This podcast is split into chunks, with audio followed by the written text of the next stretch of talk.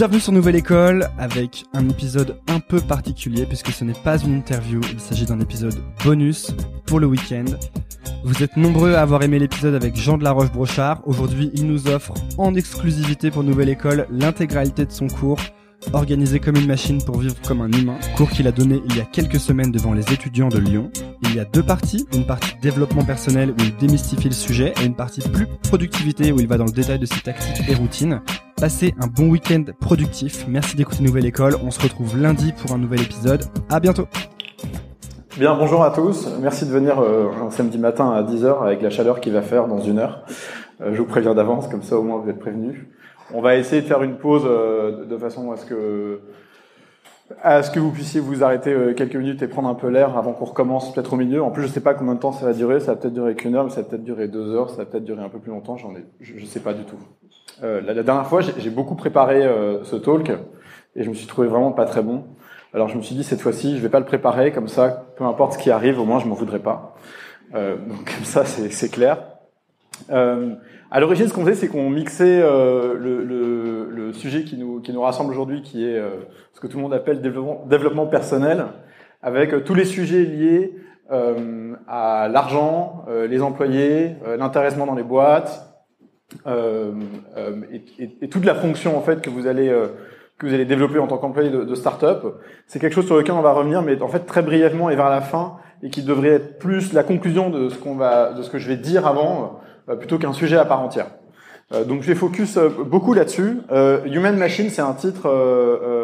on a trouvé ça avec Justine il y a deux saisons de Lyon. J'ai beaucoup aimé parce que en fait, à chaque fois que je fixe des rendez-vous ou que ou que je dis non à quelqu'un ou que je refuse d'aller à un événement parce que c'est le soir tard et qu'en fait mon deal c'est de rentrer à la maison voir ma femme et mes enfants à 19h30 les gens me disent mais Jean t'es une machine. Et ils le disent avec un ton pas, pas condescendant, mais un peu, un peu surpris, un peu, euh, un peu du type, mais, mais si t'es aussi organisé que ça, si t'es une machine comme ça, comment est-ce que tu fais pour, pour, pour profiter de la vie à côté?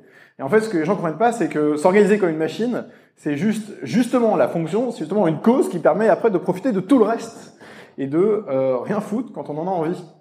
Et donc c'est pour ça que c'est important euh, de d'avoir cette discipline d'organisation. Alors tout ce qui est développement personnel, alors moi aussi je me suis fait piéger, comme pas mal de gens dans la salle, euh, euh, il m'est arrivé d'acheter euh, la semaine de 4 heures, de le lire, de mettre... Ah, j'en ai grillé quelques-uns là. Donc j'ai acheté ce bouquin, évidemment, le bouquin de Tim Ferriss. Donc Tim Ferriss, euh, c'est le gars euh, tout propre sur lui, qui, qui n'a aucun problème dans la vie et qui gagne une blinde, à vous vendre une méthode que 99% d'entre vous ne pourront jamais appliquer. Euh, ça s'appelle du vol. Euh, mais bon, donc moi j'ai acheté ce bouquin aussi, je l'ai lu, j'ai trouvé ça incroyable. Euh, en gros, c'est la promesse de, de, rien foutre et de gagner plein d'argent. Euh, et non, je caricature toujours, hein, mais c'est fait exprès. Il y a tous ceux qui se sont achetés le Miracle Morning qu'on leur a offert à Noël.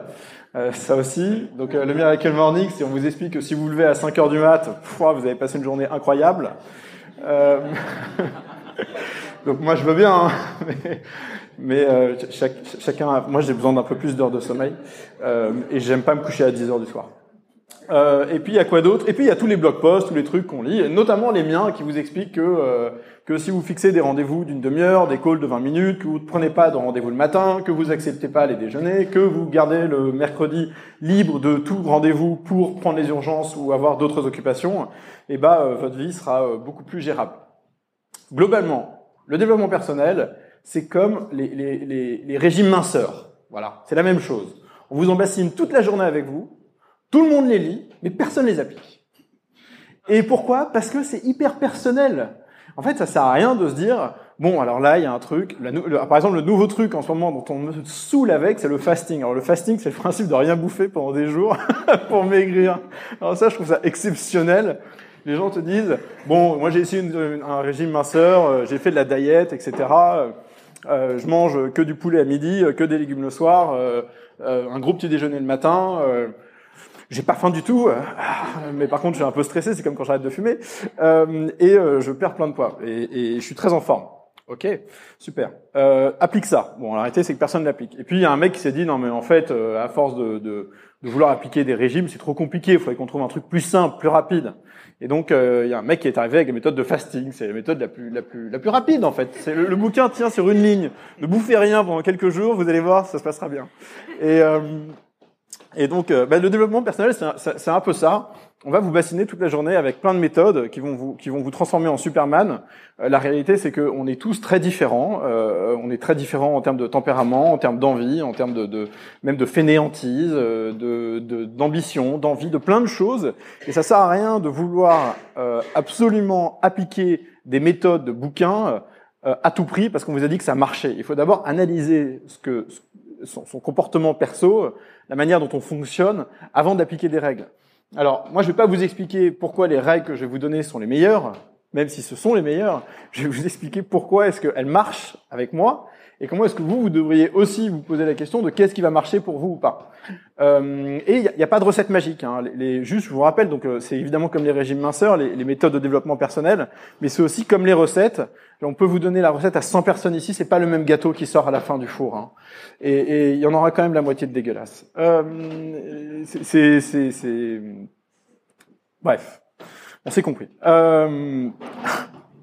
Moi, je suis pas très bon en pâtisserie, c'est pour ça que je dis ça. Ma sœur est vachement meilleure. Euh, donc, c'est très personnel. Et donc, ne vous posez pas la question quelle est la recette miracle? Posez-vous la question pourquoi telle méthode serait adaptée à la manière dont vous vous fonctionnez?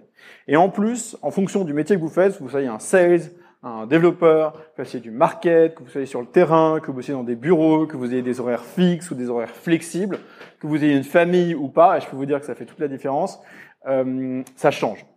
Donc par exemple, Normalement, la fin de chaque mois, je prépare un petit report que j'envoie à Xavier sur euh, les deals qu'on a fait avec Lima Ventures. Je vais vous expliquer d'où vient ce report.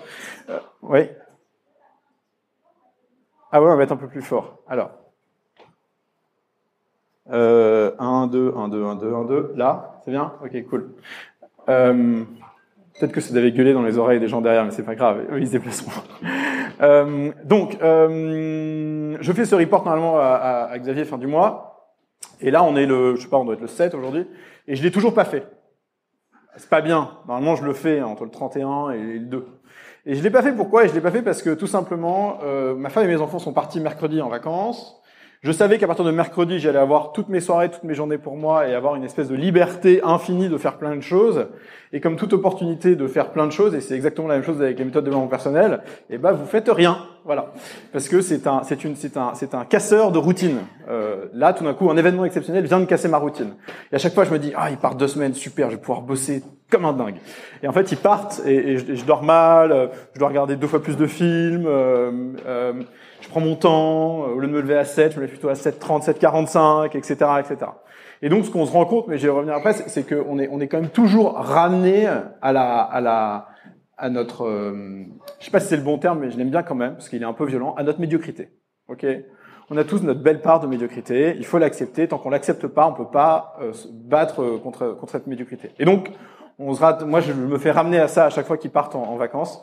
Euh, et je me rappelle à quel point je suis efficace quand ils sont là, ce qui, ce qui a l'air complètement euh, fou parce que quand les gens euh, tout d'un coup ont des enfants, ils disent oh là là avec les enfants. Euh, bon la seule chose qu'on peut pas faire avec les enfants c'est partir en week-end, partir prendre un sac et se barrer c'est fini parce qu'avec trois gosses il y a, y, a, y a un peu de logistique quoi. et ça coûte un bras. Bref, donc ils sont partis, ça casse la routine, et donc on est tout le temps en, en remise en question permanente pour se réorganiser, retravailler ses méthodes et euh, euh, s'améliorer. Alors, pourquoi je vais en venir là? Parce qu'on va toujours vous dire que euh, donc cette recette va vous rendre incroyable. Juste pour info, la réussite, c'est pas arriver à un point de perfection, c'est progresser. C'est la mesure du progrès. C'est s'assurer que chaque semaine ou chaque mois on progresse par rapport au mois ou à la semaine suivante. C'est pas d'arriver à un point de perfection, on n'est pas parfait. Et si vous commencez à appliquer des méthodes ou à vous dire demain je fais tout, et ça va cartonner et ça va marcher et je vais devenir une brute d'exécution. Tout ce, tout, ce, tout ce qui va se passer, c'est que d'abord vous avez 99%, euh, 99 de chances d'échouer. Et la deuxième chose, et c'est pas négligeable, c'est qu'en plus d'échouer, vous allez culpabiliser. Et c'est comme quand on arrête de fumer. Arrêtez de fumer une première fois, ça va. Si vous échouez, la deuxième fois sera plus difficile, la troisième fois plus difficile que la seconde fois, et puis la dixième fois quand vous allez arriver, vous allez dire mais qu'est-ce que j'ai foutu les neuf fois suivantes? Ben c'est exactement la même chose quand on quand on cherche à, à quand on cherche à à s'améliorer. Et le et le alors je, sais pas vous ah ouais c'est ça. Euh, bon alors en fait tout tout ça c'est un peu toute la conséquence de l'école. Donc, je sais pas pour vous, hein, mais moi, j'ai redoublé ma seconde et j'ai passé mon bac à l'oral avec 26 points de retard. Euh, mais mes parents étaient très fiers que je l'ai parce qu'ils pensaient que je n'aurais jamais le bac. Euh, et, franchement, j'aurais jamais dû l'avoir. Euh, mais donc le truc, c'est que je me rappelle tous les mois de septembre, j'allais euh, chez. Donc avant, on habitait, euh, on a habité dans le 13e, et puis après, on habitait dans le 16e, et après, on était. Et donc j'allais à la Martine chercher mon mon, agenda, mon bel agenda, je me dis, ouais, cette année ça va être génial, je vais prendre des notes, je vais noter mes devoirs, ça va être super. Et puis tu arrives la première semaine et ton sac il est nickel, et il y a les cahiers, et il y a l'agenda, vous avez vos petits stylos, et vous notez tout bien et tout. Et puis la deuxième semaine, tout d'un coup, on se rend compte que on note un peu moins bien. Et à la fin de la quatrième semaine, c'est déjà foutu. L'année, elle est, elle est, elle est pourrie. Euh, votre, on note plus les, on note plus les devoirs, euh, on prend plus de notes. Euh, c'est l'enfer. Euh, moi, je me rappelle un jour, mon, donc j'étais en seconde et mon prof d'histoire géo, je sais pas quoi, j'étais en train de dessiner sur une feuille, bon. Et donc il me dit, mais euh, Roche Brochard, où sont vos notes? Et Je dis, bah à la maison. Il me dit, mais qu'est-ce qu'il y a dans votre sac? Qu'est-ce qu'il y a dans votre sac? Si vous prenez pas de notes, qu'est-ce qu'il y a dans votre sac? En fait, il prend le sac, il le retourne devant toute la classe. Il y avait 200 feuilles volantes qui sont étalées partout comme ça. Et dans chaque feuille volante, ce qu'il y avait, c'est qu'il y avait le début du cours, les deux, trois premières phrases, et après des dessins partout. En plus, j'étais même pas un bon dessinateur, donc ça servait à rien. il y a des mecs, ils foutent rien, mais ils sont en train finalement de, de je sais pas, d'améliorer de, ce dans quoi ils sont, ils sont exceptionnels. Moi, j'étais nul en dessin. même mon fils, il me dit ça. Je dessine, il me dit Jean, papa, papa, quand même, t'es moins fort que moi. Il a 7 ans c'est chaud. Euh, et c'est vrai. Euh, et donc, euh, et donc l'école, c'est un, c'est un. Donc ça, c'est bon, ça c'était mon, mon expérience perso avec l'école. Mais l'école, on apprend deux choses. Plutôt, il y a deux choses qu'on qu'on nous apprend et qu'on devrait jamais apprendre. La première, c'est la politique, c'est le compromis. Donc à l'école, vous êtes dans une classe de 30, et dans une classe de 30, s'il y a bien un truc qu'il faut pas faire, c'est foutre le bordel. Donc en fait, on passe son temps à dire aux enfants, non, taisez-vous, faites pas ci, faites pas ça, plutôt que euh, va t'éclater, joue avec tes copains, euh, prends les cubes et fais du Montessori quoi. Et donc euh, euh, et en fait, tout le monde vous explique que le Montessori c'est génial parce que l'enfant, je sais pas quoi, machin. En fait, Montessori c'est génial parce que déjà on arrête de dire non aux enfants toute la journée. Et donc le principe d'une classe c'est que vous avez un, prof et donc il a 30 élèves et donc ces 30 élèves, qu'est-ce qu'il fait Qu'est-ce qu'il fait? Ben, il leur demande de se taire parce que s'ils se taisent pas, 30, moi déjà 3, j'ai du mal à les gérer. Alors 30, je sais pas comment la prof fait, mais ça devient hyper frustrant euh, ça devient hyper frustrant. On demande aux gens de rentrer dans une, espèce de ligne du milieu. Vous avez donc 30 élèves. Vous avez des élèves effectivement euh, euh, exceptionnels en haut, un peu moins exceptionnels en bas, parce que en fait, on est à des âges où les enfants apprennent différemment, à un rythme différent. Moi, ma fille, elle a 3 ans, elle habille mes enfants de 7 et 5 ans. Hein, donc bon, c'est une fille aussi, ça joue. Mais à cet âge-là, en tout cas, je peux vous le dire, c'est sûr. Euh, elle leur donne à manger aussi. Enfin bon, bref, elle gère la famille déjà. Euh, et, et, je suis désolé hein, pour les féministes dans la salle, mais oui, les filles euh, au jeune âge sont bien plus avancées que les garçons, genre loin, loin devant. Et euh, et donc, ce qui se passe, c'est que donc, euh, donc, on vous, donc vous avez des enfants avancés, des enfants moins avancés, et ce que fait la prof, c'est qu'elle regarde le haut, elle regarde le bas, et elle met tout le monde au milieu. Et donc, quand vous mettez des gens au milieu, et eh ben, qu'est-ce qui se passe, c'est que la somme de ces gens-là tente vers le bas, parce qu'on se rapproche toujours de l'élément faible plutôt que de l'élément fort, parce que c'est toujours plus plus facile de ne rien faire que de faire quelque chose. C'est beaucoup plus facile de détruire que de construire, et c'est beaucoup plus facile, malheureusement, d'aller vers le bas que d'être tiré vers le haut. Donc en fait, les classes sont tirées par le bas, par le fait qu'on essaie de toujours niveler le niveau euh, par la moyenne et qui en fait fait que ça descend. Euh, et donc euh, je me rappelle de, ce, premier jour d'école où mon fils débarque à l'école. Ma femme était très fière, elle lui avait appris à lire pendant l'été. Et donc il débarque à l'école, il ouvre son bouquin et puis il commence à lire. Et la prof lui dit mais Louis, qu'est-ce que tu fais? Bah je lis, je sais pas et tout. Et donc en fait, elle lui dit mais non non, tu peux pas lire, c'est interdit parce que les autres enfants ils lisent pas. On peut pas les frustrer comme ça, c'est pas bien. Oui, c'est pas bien, mais là, vous êtes en train de dire non à un enfant quand même qui, qui veut lire, qui, qui, a 6 ans, c'est pas très cool. Euh, et donc, en fait, c'est un peu ça le problème de, de l'école, c'est euh, on, on, vous met dans une on vous met dans une ligne du milieu, on vous demande d'accepter le compromis, euh, d'accepter le fait que euh, de faire de la politique à 6 ans, quoi. donc ça, c'est la, la, donc ça, c'est la première chose. Et en fait. L'autre chose, c'est que comme on vous interdit de vous mettre sur la gueule, parce que les enfants ont pas de se taper, ont pas de s'engueuler, etc., on leur apprend très tôt aussi à ne pas se dire non, à s'accepter, à s'excuser, à en fait à, bah, faire cette fameuse politique qui est la même que celle de l'école et donc euh, qui en fait vous a un peu annihilé pendant 15 ans à dire non à des gens. Et donc maintenant quand vous dites non à des gens, la première fois ça fait un peu bizarre et les gens le prennent un peu mal, mais en réalité il n'y a rien de tel qu'un non bien dit, vite dit. Euh, et on va y revenir. Mais donc l'école c'est vraiment l'horreur parce que parce enfin pour moi c'était l'horreur pour ça. Et juste pour vous donner un peu de un peu de un peu de matière euh, sur euh, sur ce troisième sujet qui est accepter votre médiocrité. Euh, J'aime beaucoup ça. Alors accepter la médiocrité, c'est important parce que euh, on passe plus de temps à se justifier qu'à s'améliorer. en tout cas quand on est jeune. C'est le principe de, des parents qui vous engueulent pour un sujet et, et on essaye toujours plutôt de trouver une porte de sortie plutôt que d'affronter la réalité. Je pense qu'on a tous été comme ça et c'est assez naturel. Donc, faut essayer d'accepter sa médiocrité. Et accepter sa médiocrité, c'est là qu'on commence finalement à apprendre sur soi. Et le jour où on commence à apprendre sur soi, eh ben, c'est le jour où on peut commencer à s'améliorer. Et ça, c'est hyper important. En fait, peu importe ce que vous allez faire en sortant d'ici, euh, ne faites aucune méthode. Aucune, rien. N'essayez pas de vous lever tôt de matin avec votre Miracle Morning. N'achetez pas la semaine de 4 heures sur Amazon. N'essayez pas absolument de faire un inbox zéro demain soir. Ça ne sert à rien. Ce qu'il faut absolument avant tout, c'est que vous posiez la question sincère, brute, difficile de qu'est-ce qui fait que vous ralentissez ou que vous vous arrêtez quand il y a des éléments difficiles ou quand il y a des éléments durs, quand il y a des choses à faire, des choses que vous devriez faire et que vous faites pas. C'est plutôt ça ce qu'il faut se poser comme question. J'étais avec un entrepreneur la semaine dernière et je lui dis deux choses qu'il a détestées. Il n'était pas du tout d'accord. Hein. Et je pense qu'il sera jamais d'accord et c'est un peu le drame en fait finalement pour moi parce que parce que je pense quand même avoir raison et donc il va falloir que je lui démontre par par des actions que j'ai raison. Euh, je lui ai dit, ton, la, ton problème, c'est que tu es, susceptible. Et donc la susceptibilité fait que les gens commencent à te parler sur des sujets.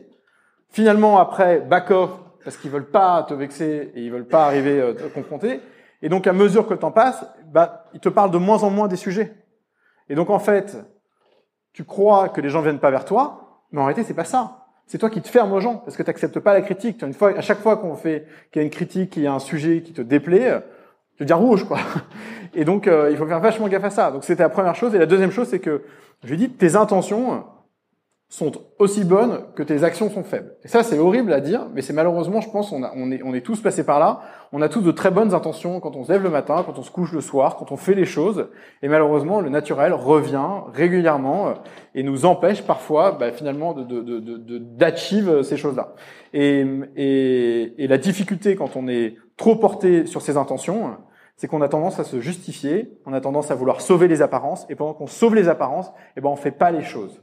Et donc on s'enferme dans son propre mytho. Hein. C'est hyper chaud comme euh, comme euh, comme comportement. Euh, et ben, euh, je sais pas quels sont vos, vos, vos, défauts à tous. Moi, je connais les miens, je vais les garder pour moi, merci. Euh, mais ce qui est sûr, c'est que c'est en acceptant ces défauts qu'on commence à bosser pour soi, et c'est comme ça qu'on commence à s'améliorer. Et c'est là qu'on voit le progrès. Et c'est dingue à quel point le progrès s'accélère quand on a pris conscience des erreurs et de nos défauts de personnalité. Tout d'un coup, putain, ça prend une autre dimension. Et donc, les premières étapes d'amélioration, tout d'un coup, font qu'on sent hyper bien. Et ça, c'est un peu une drogue, quoi. C'est hormonal. Ça vient vous prendre dans les tripes. Tout d'un coup, vous dites putain, mais là, ouais, ok, j'ai compris, j'étais comme ça, ça s'améliore, je vais mieux, euh, je suis plus susceptible, j'abcède la critique. Évidemment, ça me fait chier, mais je la prends, je la, je la, je la digère, je parle aux gens. Et donc, en faisant ça, tout d'un coup, les, les, les, premiers résultats de vos efforts sont exceptionnels. Et c'est l'inverse de ces putains de régimes où faut attendre six mois pour qu'il y ait un pour qu'il y ait un résultat, ou alors il faut faire leur fameuse méthode de fasting qui vous permet de perdre du poids pendant trois jours pendant que vous pour, pour les reprendre la semaine suivante.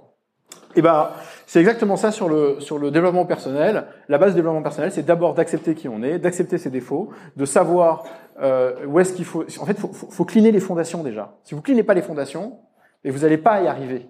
Et donc, euh, pour cliner les fondations, faut savoir où est-ce qu'on est médiocre, où est-ce qu'on n'est pas bon, et accepter ça, et commencer à bosser là-dessus. Ne commencez pas à bosser sur des méthodes avant d'avoir bossé sur vous-même. À la fin de la journée, vous n'êtes pas en combat contre les autres. Hein. Le bonheur, c'est pas une question de ce que pensent les autres de vous et de ce qui se passe, etc. Machin, même si on a tous besoin du regard des autres et de de de l'acceptation des autres et de la reconnaissance des autres. Votre combat au quotidien, il est avec vous-même. Hein. Euh, le, le, le, bouchon de dentifrice, il se ferme pas tout seul. Je vous donne l'exemple du bouchon de dentifrice parce que moi j'ai mis un an à faire le bouchon de dentifrice. Et tous les jours, je regardais ce putain de bouchon dentifrice et puis j'avais ma femme qui disait, eh, t'as pas fermé le bouchon dentifrice aujourd'hui. Eh, t'as pas fermé le bouchon dentifrice aujourd'hui. Je disais, mais putain, mais putain, mais, mais quel genre de mec ferme pas le bouchon dentifrice? Merde! C'est comme euh, vous rasez, vous laissez le rasoir sur la table de, de, la, de, la, salle de bain avec les gosses qui courent, malin. Euh, bon, vous faites attraper une fois, deux fois, dix fois, quinze fois même, mais après c'est fini. Hein, vous le remettez bien le rasoir. Mais c'est une habitude. Et donc les, toutes les bonnes choses, toutes les toutes les routines, tout ce qui vous permet de vous améliorer, ne sont pas des actions euh, ponctuelles, fortes, euh, euh, impactantes. C'est des habitudes qu'on construit. Et d'ailleurs, c'est un conseil que je donne à tous nos entrepreneurs euh, sur tous les gros événements de leur vie dans leur entreprise. Je vous donne l'exemple d'une levée de fonds ou d'une session euh, d'une boîte. Ce qui se passe, c'est que souvent l'entrepreneur, le CEO, il débarque dans la salle, il prend tout le monde et il fait un grand speech en disant ah on a levé 15 millions d'euros et tout ça c'est grâce à vous et c'est génial et on va faire euh, et on va créer un empire et ça va être fantastique. Et en fait, ce qu'il a oublié l'entrepreneur avec cet événement énorme, c'est que comme tout événement énorme, personne dans la salle n'est capable d'absorber cet événement euh, correctement, euh, juste avec un announcement hyper gros ou une partie ou une fête ou je ne sais quoi d'autre. Tout gros événement ne peut se traiter que de manière séquencée par une suite de petits événements. Et en plus, que ce soit dans le cadre d'un entrepreneur qui faisait une levée de fonds ou une session, etc., ce qui s'est passé, c'est que souvent, les bruits de couloir, euh, il y avait déjà des bruits de couloir, les gens savaient déjà, ça commençait déjà à, parler, ils parlent de la levée de fonds, la moitié des gens se disaient ah, ben, qu'est-ce qui se passe pour mes stock options, qu'est-ce qui va se passer au niveau des salaires, qu'est-ce que ça veut dire en termes de, de, rythme de travail, euh, d'ambition, de ma place dans l'entreprise, etc., etc. Tous les gens après ils rattachent ce gros événement à leur euh, à leur euh, à leur caractère personnel et à ce qui peut se passer. Et donc on conseille à nos entrepreneurs de prendre le temps, effectivement, de faire l'announcement, mais ensuite de voir les gens en one-to-one, une première fois, de refaire un point après 15 jours, et en fait de rentrer dans une, dans une, dans une routine avec eux pour pouvoir séquencer ce grand événement en plein de petits événements, 3, 4, 5, qui vont permettre à la personne de digérer, et surtout de créer une communication qui permet d'avancer sur ce gros événement et, pour eux de mieux l'appréhender. Et bah, pour l'amélioration euh, de votre de votre vie de votre vie personnelle et pro, c'est exactement la même chose. Euh, ne cherchez pas à, enfin, ça sert à rien de regarder le haut de la montagne, quoi, ou de regarder le haut de la Tour Eiffel. N'importe qui qui regarde le haut de la montagne, c'est impossible qu'il arrive au bout. Hein. Ça va vous déprimer, hein. parce qu'il y a les mecs qui sont là-haut et vous vous êtes là, et en fait vous allez jamais arriver au bout en regardant le pic. Le meilleur moyen d'arriver en haut, c'est de regarder la prochaine marche, de la montée. Elle est comme ça la marche, c'est hyper facile. Puis ensuite vous allez monter celle d'après, et celle d'après, et celle d'après, et puis vous n'avez pas vu le temps passer parce que le temps il passe, on ne le voit pas passer. Puis un jour il se sera écoulé trois mois, six mois, un an, et vous allez vous rendre compte que vous avez monté 300 marches et que vous êtes vachement haut en fait. Vous êtes vachement haut parce que au fur et à mesure, vous avez cliné vos défauts, cliné vos défauts d'organisation, euh, vos susceptibilités, euh, vos, vos, la manière dont vous perceviez personnellement certains sujets, etc. Cliné plein de trucs. Et ça prend du temps. Il faut le faire doucement. Il faut pas se presser parce que parce que on, fait, il n'y a, pas grand chose qui marche dans l'empressement, surtout quand c'est des choses fondamentales qu'il faut changer et qu'on a accumulé pendant des années. Alors moi, j'ai donc et je vais vous expliquer ça parce que c'est pour tous ceux qui dans la salle ont à peu près entre je sais pas entre 20 et 30 et qui en sont pas là et qui disent oh putain il y a du boulot quand même. Moi, j'étais une merde jusqu'à 25 ans, même après 25 ans. Et je vais vous expliquer comment. Euh, donc j'ai rien foutu à l'école. Et a rien foutu à l'école. Euh, j'ai passé euh, doucement les, les, les différentes euh, années de primaire, de collège et tout. Et puis en seconde, ça a un peu buté là. et là, j'ai redoublé la seconde. J'ai redoublé la seconde et puis donc j'ai passé mon bac à l'oral, 26 points de retard, etc. Euh, je sais même pas comment j'ai eu 10 en allemand, sachant que je connaissais pas les pronoms euh, allemands euh, au moment du bac. Euh, et évidemment, alors ça c'est génial, ça c'est le coup de l'allemand. Maintenant on vous le dit plus, les parents ils ont compris que c'était une connerie. Mais avant on vous disait oui, il faut que tu prennes l'allemand en première langue, c'est très important. Euh, parce que c'est la langue du business. Bah non, mon vieux, la langue du business, c'est l'anglais maintenant. Hein, c'est pas l'allemand. Mais en fait, c'était la force européenne. Ouais, c'est l'axe franco-allemand, ça va être la guerre, on va manger les États-Unis et tout. Bon, maintenant qu'il y a Trump, peut-être qu'on va manger les États-Unis. Euh, mais euh, donc c'était assez marrant. Donc euh, j'avais fait allemand première langue comme beaucoup euh, de, personnes à cette époque-là. évidemment, je ne parle pas un mot d'allemand. Et, et, en plus, j'ai pris du retard en anglais. Sympa. Euh, c'est pour ça que mes fils sont dans des écoles bilingues maintenant, comme ça on est tranquille. Euh, donc, euh, je me retrouve euh, avoir passé le bac à l'oral, et puis j'arrive à la maison et mon beau-père me dit ah alors tu t'es inscrit sur Ravel. Ravel c'était le truc pour euh, choisir l'école. Et je lui dis mais non c'est quoi Ravel? Euh, Il me dit mais Ravel c'est pour euh, t'inscrire pour les écoles. Tu sais c'est comme bon quand les gens des bonnes notes ils font des prépas, mais quand les gens comme toi sont nuls ils vont sur Ravel. Je dis ah bon mais donc euh, mais non je suis pas allé sur Ravel. Il me dit ah c'est con t'as de la chance que je sois le directeur de l'UFR de gestion de la Sorbonne. Donc il m'inscrit en UFR 6 de gestion, à un endroit magnifique, un amphi de 1000 personnes à Tolbiac. Donc maintenant il y a Station F, le quartier est devenu cool. Mais avant, c'était de la merde. Euh, il n'y avait même pas la bibliothèque François Mitterrand même. Et donc on débarquait dans cet énorme amphi de 1000 personnes et on vous expliquait le premier jour, bonjour, vous êtes 1000, à la fin de l'année vous serez 400. C'était un peu euh, Colanta du Colanta de l'école. Et donc vous arrivez dans cet amphi, vous donne les, vous donne les cours et tout. Donc je passe la première année, yes. La deuxième année, yes. J'arrive en troisième année. La troisième année, elle est où? Elle est à la Sorbonne. Bon, comme elle est à la Sorbonne, on fout rien. Et comme on fout rien, ah, je redouble la troisième année de fac. Quand même pas de bol. Le mec, il a redoublé sa seconde, il a redoublé sa troisième année de fac. Il est pas bon, hein. Euh, surtout pour rien apprendre. Bon, pendant ce temps-là, j'ai quand même fait des trucs, il faut savoir, et donc en fait, je crois que c'est un peu ça qui m'a sauvé. À l'âge de 16 ans, mon père m'a chopé dans un resto, il m'a dit, ouais, Jean, j'ai mon restaurant qui s'appelle Vieux Paris, Euh, j'ai fait faire mon, mon site par une agence, j'ai payé 30 000 francs, c'est hors de question que je paye le même prix pour ma maison dans le sud, donc voilà un bouquin, démerde-toi, fais-moi un site. Bon, ok. Donc j'ai pris le bouquin, je me suis démerdé, j'ai fait un site. En plus d'être nul à l'école, après j'étais autiste parce que je passais ma vie sur les ordinateurs. Bon. Et en plus j'étais comme le dessin, j'étais pas très bon codeur. donc euh, donc en plus je pouvais même pas faire carré là-dessus. Euh, vraiment une calamité. Et mais j'ai quand même fait des sites internet pour lui et tout. Et puis en 2004, il m'a même dit "Oh, regarde, on m'a parlé d'un truc qui s'appelle Google AdWords, ça a l'air sympa et tout." Et Google AdWords en 2004, c'était la guerre mondiale. C'est le Bitcoin d'aujourd'hui quoi. C'est vous arriviez, vous preniez un mot-clé, vous le payez 5 cents du clic et bim, vous preniez 10 balles. Et donc on faisait ça et générait beaucoup de réservations dans son restaurant et je pense que pour euh, 10 000 euros dépensés, on faisait euh, pff, 200 000 euros de repas quoi. Facile pendant l'année. C'était fantastique. On avait les mots-clés restaurant romantique, restaurant romantique Paris, restaurant Paris, Paris restaurant, tout ça, euh, avec toutes les variantes possibles. Et on payait ça 5 cents du clic. C'était génial. Puis après, le prix est monté et, comme le code, j'étais pas très bon aussi en, en, donc euh, bon, j'ai arrêté quand c'est devenu trop cher. Et puis j'ai créé une association à la Sorbonne pour aider les étudiants à partager leurs cours. Bon, l'arrêté c'est parce que quand je prenais pas les cours et que j'y allais pas, fait que je trouvais un moyen de les choper. Euh, et puis j'avais pas d'ordinateur et donc je savais que HP euh, sponsorisait les associations. Euh, donc j'ai eu un super ordinateur HP. Euh, je sais que ça fait lame aujourd'hui de dire un ordinateur HP. Ok, c'est bon. Euh, oui, on a tous des Mac et tout. Ok. Euh, mais donc euh, je me retrouve avec cet ordinateur euh, HP, tout ça, l'association.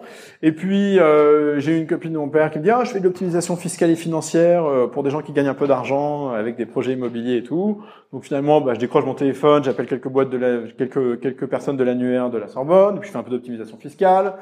Et puis l'été, bah, mon père a un restaurant, le meilleur moyen de gagner de l'argent quand vous avez euh, 16, 17, 18, 20 ans, c'est de bosser dans un restaurant parce que bon vous êtes payé évidemment, mais surtout au niveau des pourboires ça crache. Euh, et c'est cool pour payer ses vacances à Ibiza avec des avec des potes qui eux ont pas besoin d'argent parce que leurs parents leur donnent. Euh, et donc euh, je fais ça. J'ouvre aussi le, le- la succursale française d'une boîte qui s'appelle Quintessentially à Londres qui faisait la conciergerie pour les pros et pour les et pour les individus les individus euh, un, un peu blindax. Et donc je fais plein de petits trucs comme ça à droite à gauche de, manière assez dilettante, pas très rigoureuse je dirais.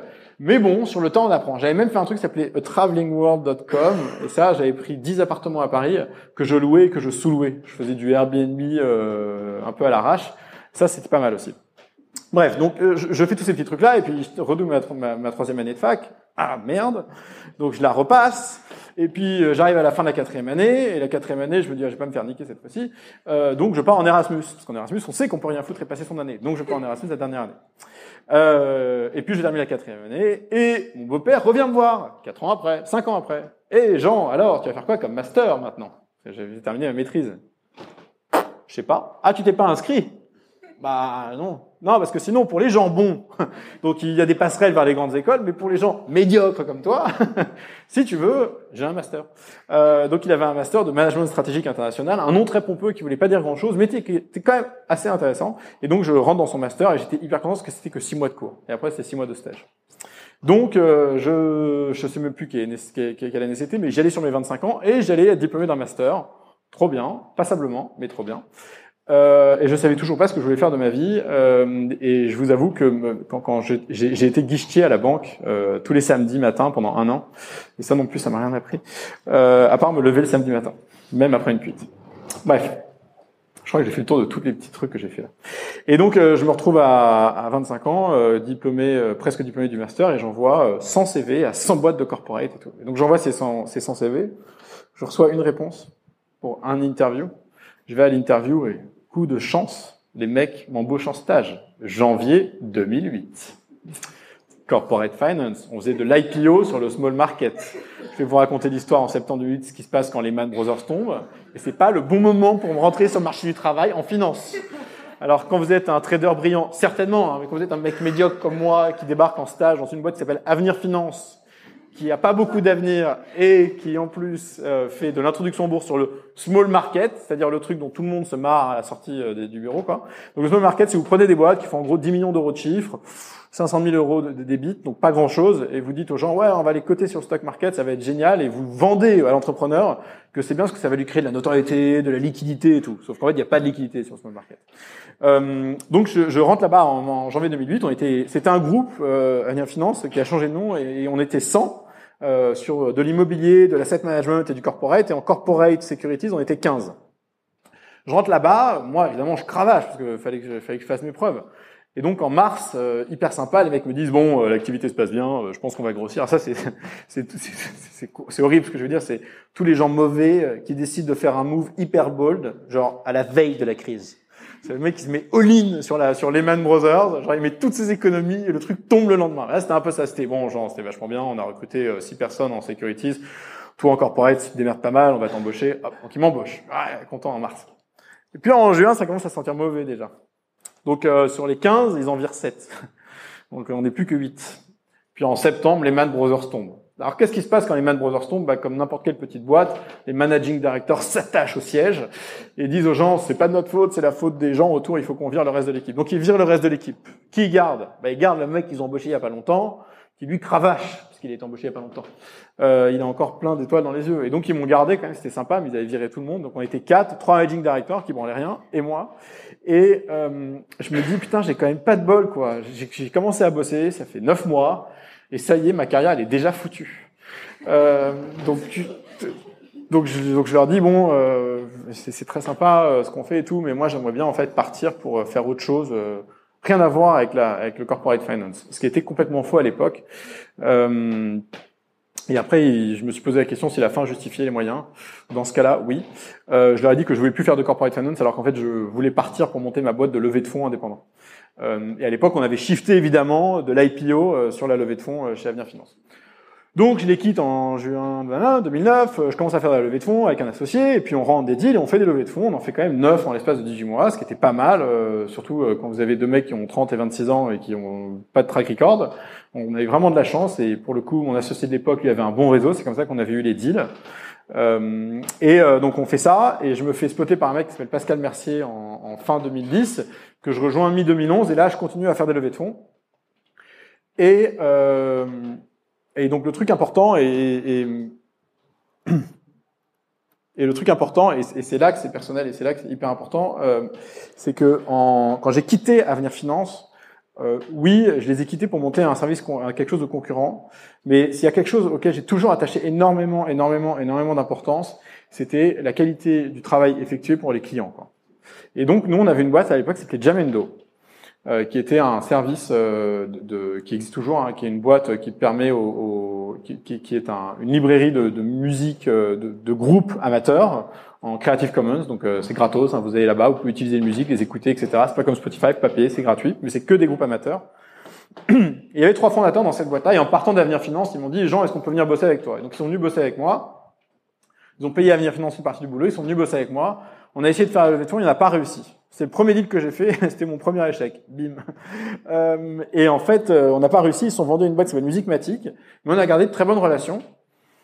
Et ensuite, en 2011, quand j'ai rejoint Pascal Mercier, l'un des fondateurs de Jamendo, Sylvain Zimmer, m'a rappelé en me disant, Jean, j'ai un entrepreneur euh, que je connais bien, parce que j'étais témoin à son mariage, qui lance une boîte avec deux potes, Jean-Daniel et Valentin, qui s'appelle Capitaine Train. Il faudrait que tu regardes. Je dis, ok, je regarde. Je regarde, je vois trois ingénieurs débarquer. Je raconte pas des trois ingénieurs qui eux étaient dans un studio à Palaiso euh, et vous expliquaient euh, de manière très candide qu'ils allaient éclater voyagesncf.com sur la vente de billets de train en ligne. Bon. Et en fait, leur histoire était très singulière. Je vous passe des détails, c'est pour une autre fois. Mais donc j'ai décidé de bosser avec eux à cette époque-là. Et donc on a bossé, et on a fait le taf, et c'était dur, et c'était dur, et c'était dur. Mais on a levé le seed, et donc on a fait la levée de fonds. Au bout de deux ans, après avoir travaillé avec Pascal, euh, moi j'en avais marre de faire le métier de leveur de fonds, parce que le métier de leveur de fonds, il faut comprendre ce que c'est. Euh, c'est un métier très très rémunérateur quand vous êtes bon. Vous pouvez lever jusqu'à 50 millions, 100 millions d'euros par an, et vous prenez entre 4 et 5% au milieu. Hein. Donc un mec qui lève 50 bars, il prend deux bars dans sa poche tous les ans. Euh, et, et, 50 millions aujourd'hui euh, sur le marché français, avec le capital disponible et la maturité des boîtes, c'est comme ça. Hein. Donc on fait, on fait ce, nous on faisait ce métier-là. Moi à l'époque, euh, je faisais plutôt des deals plus petits, donc je devais générer entre 600 euh, et 800 000 euros de fils par an, hein, c'est déjà pas mal, pour me payer et pour euh, donner le reste à, à, à mon boss.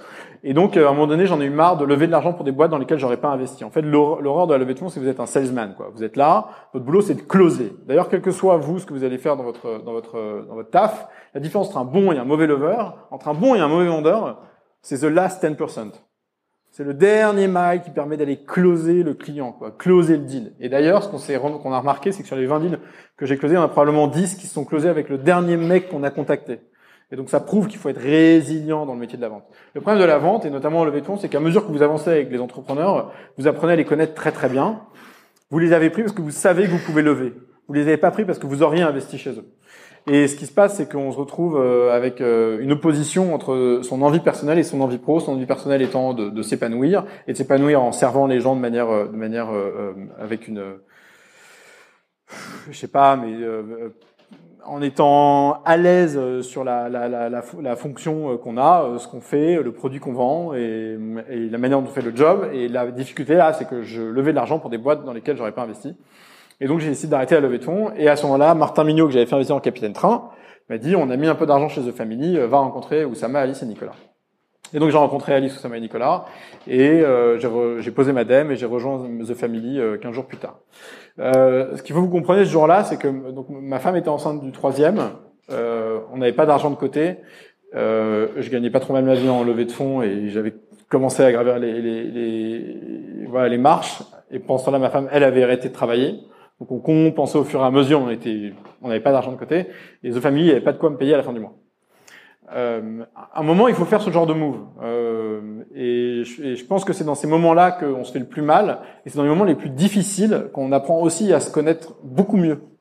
Euh, c'est là qu'on, qu'on c'est là qu'on apprend qui on est. C'est comme les gens qui frôlent la mort, quoi, qui frôlent la mort pour de vrai. Ces gens-là, ils ont un rapport à la vie derrière qui sera toujours très très différent de, de, de, de tous ceux qui n'ont pas vécu ça. Parce qu'à un moment donné, vous êtes face à quelque chose d'exceptionnel, de singulier, euh, d'unique, de, de, de, violent en termes d'impact psychologique, et donc vous réagissez ça et ça vous fait réaliser plein de choses. Quoi. Et donc quand j'ai rejoint The Family, évidemment on n'avait pas d'argent de côté, mais on a la chance quand même, on habite à Paris, l'environnement est sympa. Moi je savais que je savais lever de l'argent, donc au pire qu'est-ce que j'aurais fait? On serait allé vivre chez nos parents, on aurait revendu la part dans laquelle on était, et puis on et puis j'aurais recommencé la levée de fonds ou j'aurais fait n'importe quoi d'autre, peu importe, on aurait fait autre chose. Mais à un moment il faut prendre vos risques. Et vous allez voir que vous dans votre dans votre vie pro, euh, euh, les meilleurs choix que vous allez faire, c'est les choix qui, qui où en gros euh, vous êtes en train de sauter et vous n'êtes pas sûr qu'il y a un parachute dans le sac quoi. Euh, donc, je, je, je, rejoins The Family, ça se passe bien et tout. Et en 2014, euh, Jean-Daniel Guillaume, le fondateur de Capitaine Train, m'appelle en juillet, me dit Jean, on essaie de lever notre Series B, on n'y arrive pas. J'avais fait le site, j'avais fait le Series A, je les avais accompagnés. Je dis bah écoute, euh, moi je crois évidemment énormément en ta boîte, tu le sais, je le dis à tout le monde. Je dois saouler les gens avec ça d'ailleurs, euh, mais c'est pas grave, allons-y, je vais t'aider. Donc on refait le deck et tout. Euh, je présente quelques personnes, dont Alven Capital qui a fait le deal à la fin, et euh, j'envoie un mail à Xavier Niel. Salut Xavier, je m'appelle Jean, je bosse chez The Family. J'ai dû te voir de loin un jour à un dîner, mais bon, c'est pas qui je suis. Mais on, on aimerait bien euh, euh, créer un syndicat pour lever de l'argent pour Capitaine Train. Il me répond ah super, j'adore Capitaine Train. Ok pour rencontrer Jean-Daniel le CEO. Ce qu'il faut que vous sachiez, c'est qu'en novembre, en, novembre 2011, j'avais envoyé le deal à Jérémy Bérébi qui s'occupait de Kima Ventures à l'époque et qui m'a dit désolé, on peut pas faire le deal. Et il pouvait pas faire le deal parce que deux jours avant, Jérémy avait envoyé l'email, c'était marrant, un peu plus tard. Xavier lui avait dit on arrête les deals pour l'instant, il faut juste qu'on se repose sur la stratégie euh, qu'on va mener avant de repartir. Quoi. Donc en gros, c'était on gèle les investissements pendant 2-3 mois. Quoi. Et c'est pour ça qu'ils n'ont pas fait le deal à l'époque. S'ils avaient fait le deal à l'époque, j'aurais jamais contacté Xavier en 2014. Donc je contacte Xavier en 2014, il fait le deal, on, apprend à se connaître comme ça, je lui fais faire d'autres deals au même moment que euh, Jérémy part de chez Kima, et donc euh, Xavier me dit passe me voir, et je passe le voir, et on discute deux heures, et je reçois un coup de fil de Anne qui s'occupait de sa holding à l'époque, qui dit Jean, est-ce que tu veux euh, venir rejoindre Kima Ventures Et ça, c'était septembre 2015. Et donc, ce qui est intéressant, c'est que tout ça, donc, ce qui arrive en septembre 2015, c'est le fruit de ce qui a commencé euh, en 2008, dans mon premier job, avec mon tout premier client. Parce que j'ai bossé pour Jamendo, que je me suis donné, que Sylvain m'a présenté Jean-Daniel, qu'on a fait le boulot sur Capitaine Train, qu'on a recontacté euh, euh, Xavier derrière, que c'est grâce à ça que j'ai connu Xavier. Et ce que vous savez pas, c'est qu'en mars 2013, quand j'ai décidé de quitter la levée de fonds, Jérémy était en train d'embaucher deux associates, et je m'étais dit, putain, mon job de rêve, ce serait d'avoir le job de Jérémy Bérémy. Donc deux ans et demi avant que j'ai effectivement ce job. Quoi. Et donc tout est une histoire de double causalité, euh, qui est que votre futur est autant déterminé par ce que vous faites actuellement, que ce que vous faites actuellement est déterminé par le futur que vous voulez construire. Et donc, euh, quels que soient les choix que vous, faites, il vaut toujours mieux euh, avoir une attention long terme qu'une attention court terme.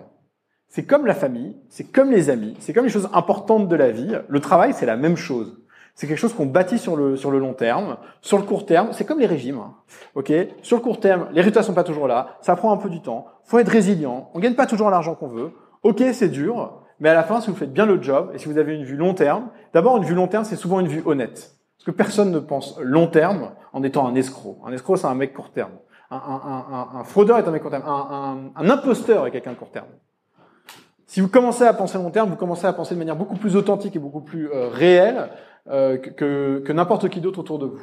Et de toute manière, votre vue sera beaucoup plus globale, beaucoup plus macro. Globalement, vous devriez avancer mieux que les autres. Donc, pensez long terme. Quand vous allez rentrer dans une boîte, dans une start-up, vous allez rentrer à des niveaux de salaire qui sont faibles, ok? Et vous allez vous rentrer dans des niveaux de salaire qui sont faibles parce que la boîte n'a pas les moyens de vous payer. Elle va vous donner des stocks et les stocks, ils vont pas être extraordinaires non plus parce qu'on peut pas donner des stocks à 30 personnes et donner 1% à 30 personnes, c'est impossible, ok? Même avec toute la bonne volonté du monde. Euh, vous allez devoir faire un sacrifice, vous allez devoir bosser beaucoup, etc.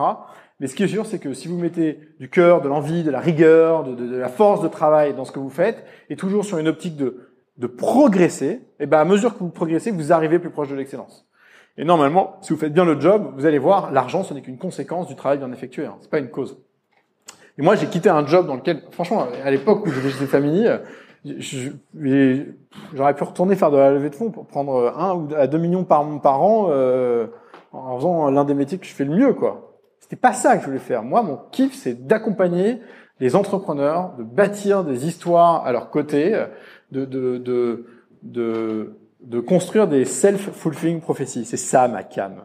Ma cam, c'est des prophéties autoréalisatrices. C'est quand on back une boîte comme comme Capitaine Train ou comme Zenly et que tout le monde vous traite de fêlé et que les gens regardent en arrière cinq ans après et vous disent ah merde, putain, il avait raison le con.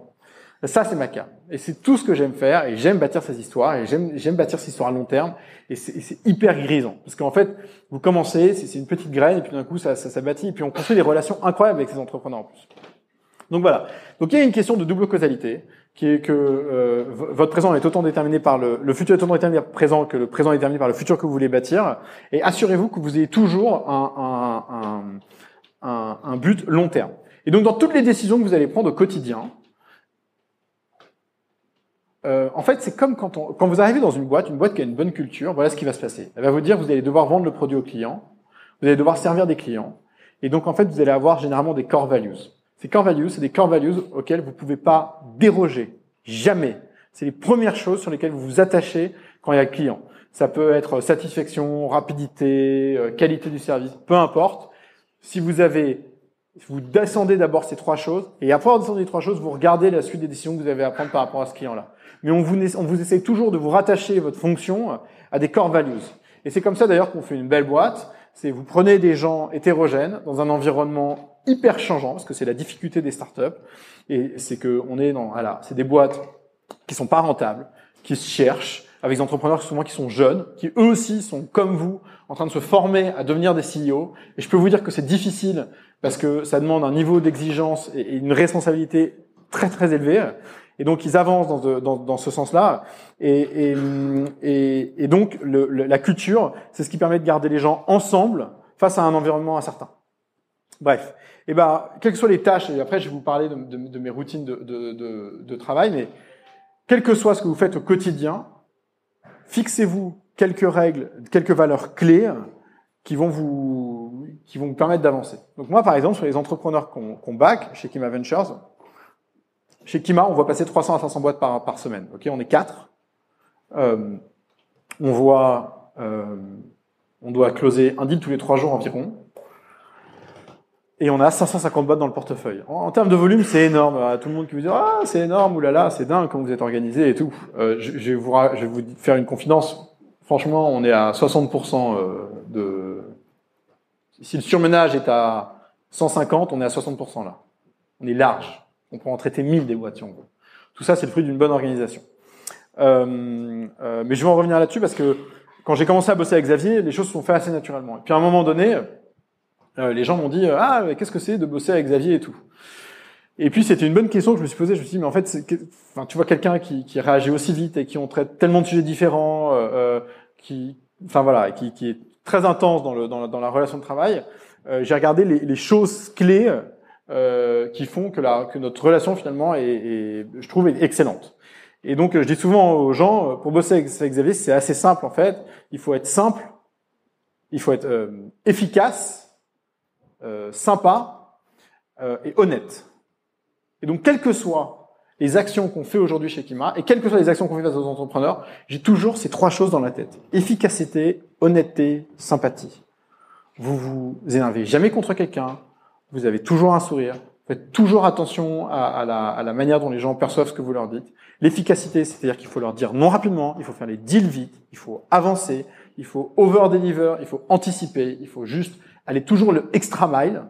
Et puis euh, l'honnêteté, c'est tout simple, c'est quelle que soit la décision que vous prenez, il faut pas être court terme, il faut être long terme. Et c'est vraiment là l'honnêteté qu'elle se positionne. C'est quand vous regardez quelque chose de long terme, vous regardez pas votre votre intérêt court terme. Tout d'un coup, l'honnêteté c'est quelque chose qui est une évidence, quoi. Hein. ça se passe très très bien. Et donc, euh, vous, quelles que soient les tâches que vous allez faire et la manière dont vous allez faire votre boulot, euh, essayez de trouver les valeurs qui, euh, qui vous ressemblent, qui sont celles que vous voulez défendre, et faites toutes vos actions en fonction de ça. Et c'est hyper important euh, d'avoir des, des, des, socles solides sur lesquels on peut se rattacher. Parce que parfois, il y a des décisions, on a du mal à les prendre. Euh, on est un peu dans le flou. Et donc, le meilleur moyen de les prendre, c'est de se rattacher à ce genre de, à ce genre de valeurs. Alors, Je pense que la première règle d'efficacité est probablement de, de qu'on a oublié très vite à cause de l'école et à cause de, de notre adolescence, c'est de savoir dire non. Euh, on a toujours été confronté à des difficultés et quand on est confronté à des difficultés, ce qu'on a tendance à faire, c'est soit on se cache, soit on se justifie, soit on minimise l'impact de ce qu'on dit. Et donc à force de se justifier, de minimiser, de se cacher, eh ben on, on a oublié d'être franc avec les gens qu'on a en face de nous et à force d'oublier d'être franc, eh ben on n'ose pas dire non. Euh, dire non, ça change la vie. Euh, ça change la vie parce que c'est ce qui fait la différence entre quelqu'un qui subit son agenda et quelqu'un qui, qui, qui, maîtrise son agenda. Euh, on va plus euh, vous travaillez, plus vous rencontrez de gens, plus vous êtes sollicité. Mais malheureusement, vous pouvez pas accepter des rendez-vous à l'infini. Vous pouvez pas accepter des gens à l'infini. Donc vous avez deux choses qui sont essentielles pour pouvoir euh, manager votre votre agenda. C'est un, l'organiser de telle manière que vous pouvez faire plus de choses en moins de temps. Et ça, c'est le principe d'efficacité. Et deux, il faut que vous disiez non à plein de gens. Alors dire non à plein de gens, ça veut dire aussi qu'on va se couper des opportunités. Il faut savoir prendre les bonnes opportunités et laisser celles qui sont pas très intéressantes. Il faut aussi accepter que parfois on va dire non à des gens qu'on aurait dû rencontrer et on va faire une erreur.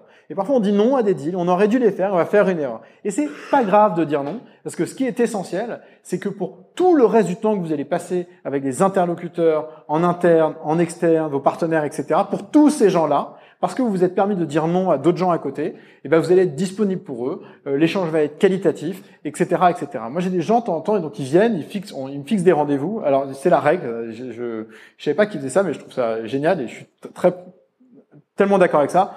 Warren Buffett ne fixe des rendez-vous que du jour au lendemain. Ok? Vous lui envoyez un mail le jour même. S'il peut pas vous recevoir le lendemain, c'est qu'a priori il peut pas vous recevoir tout quoi.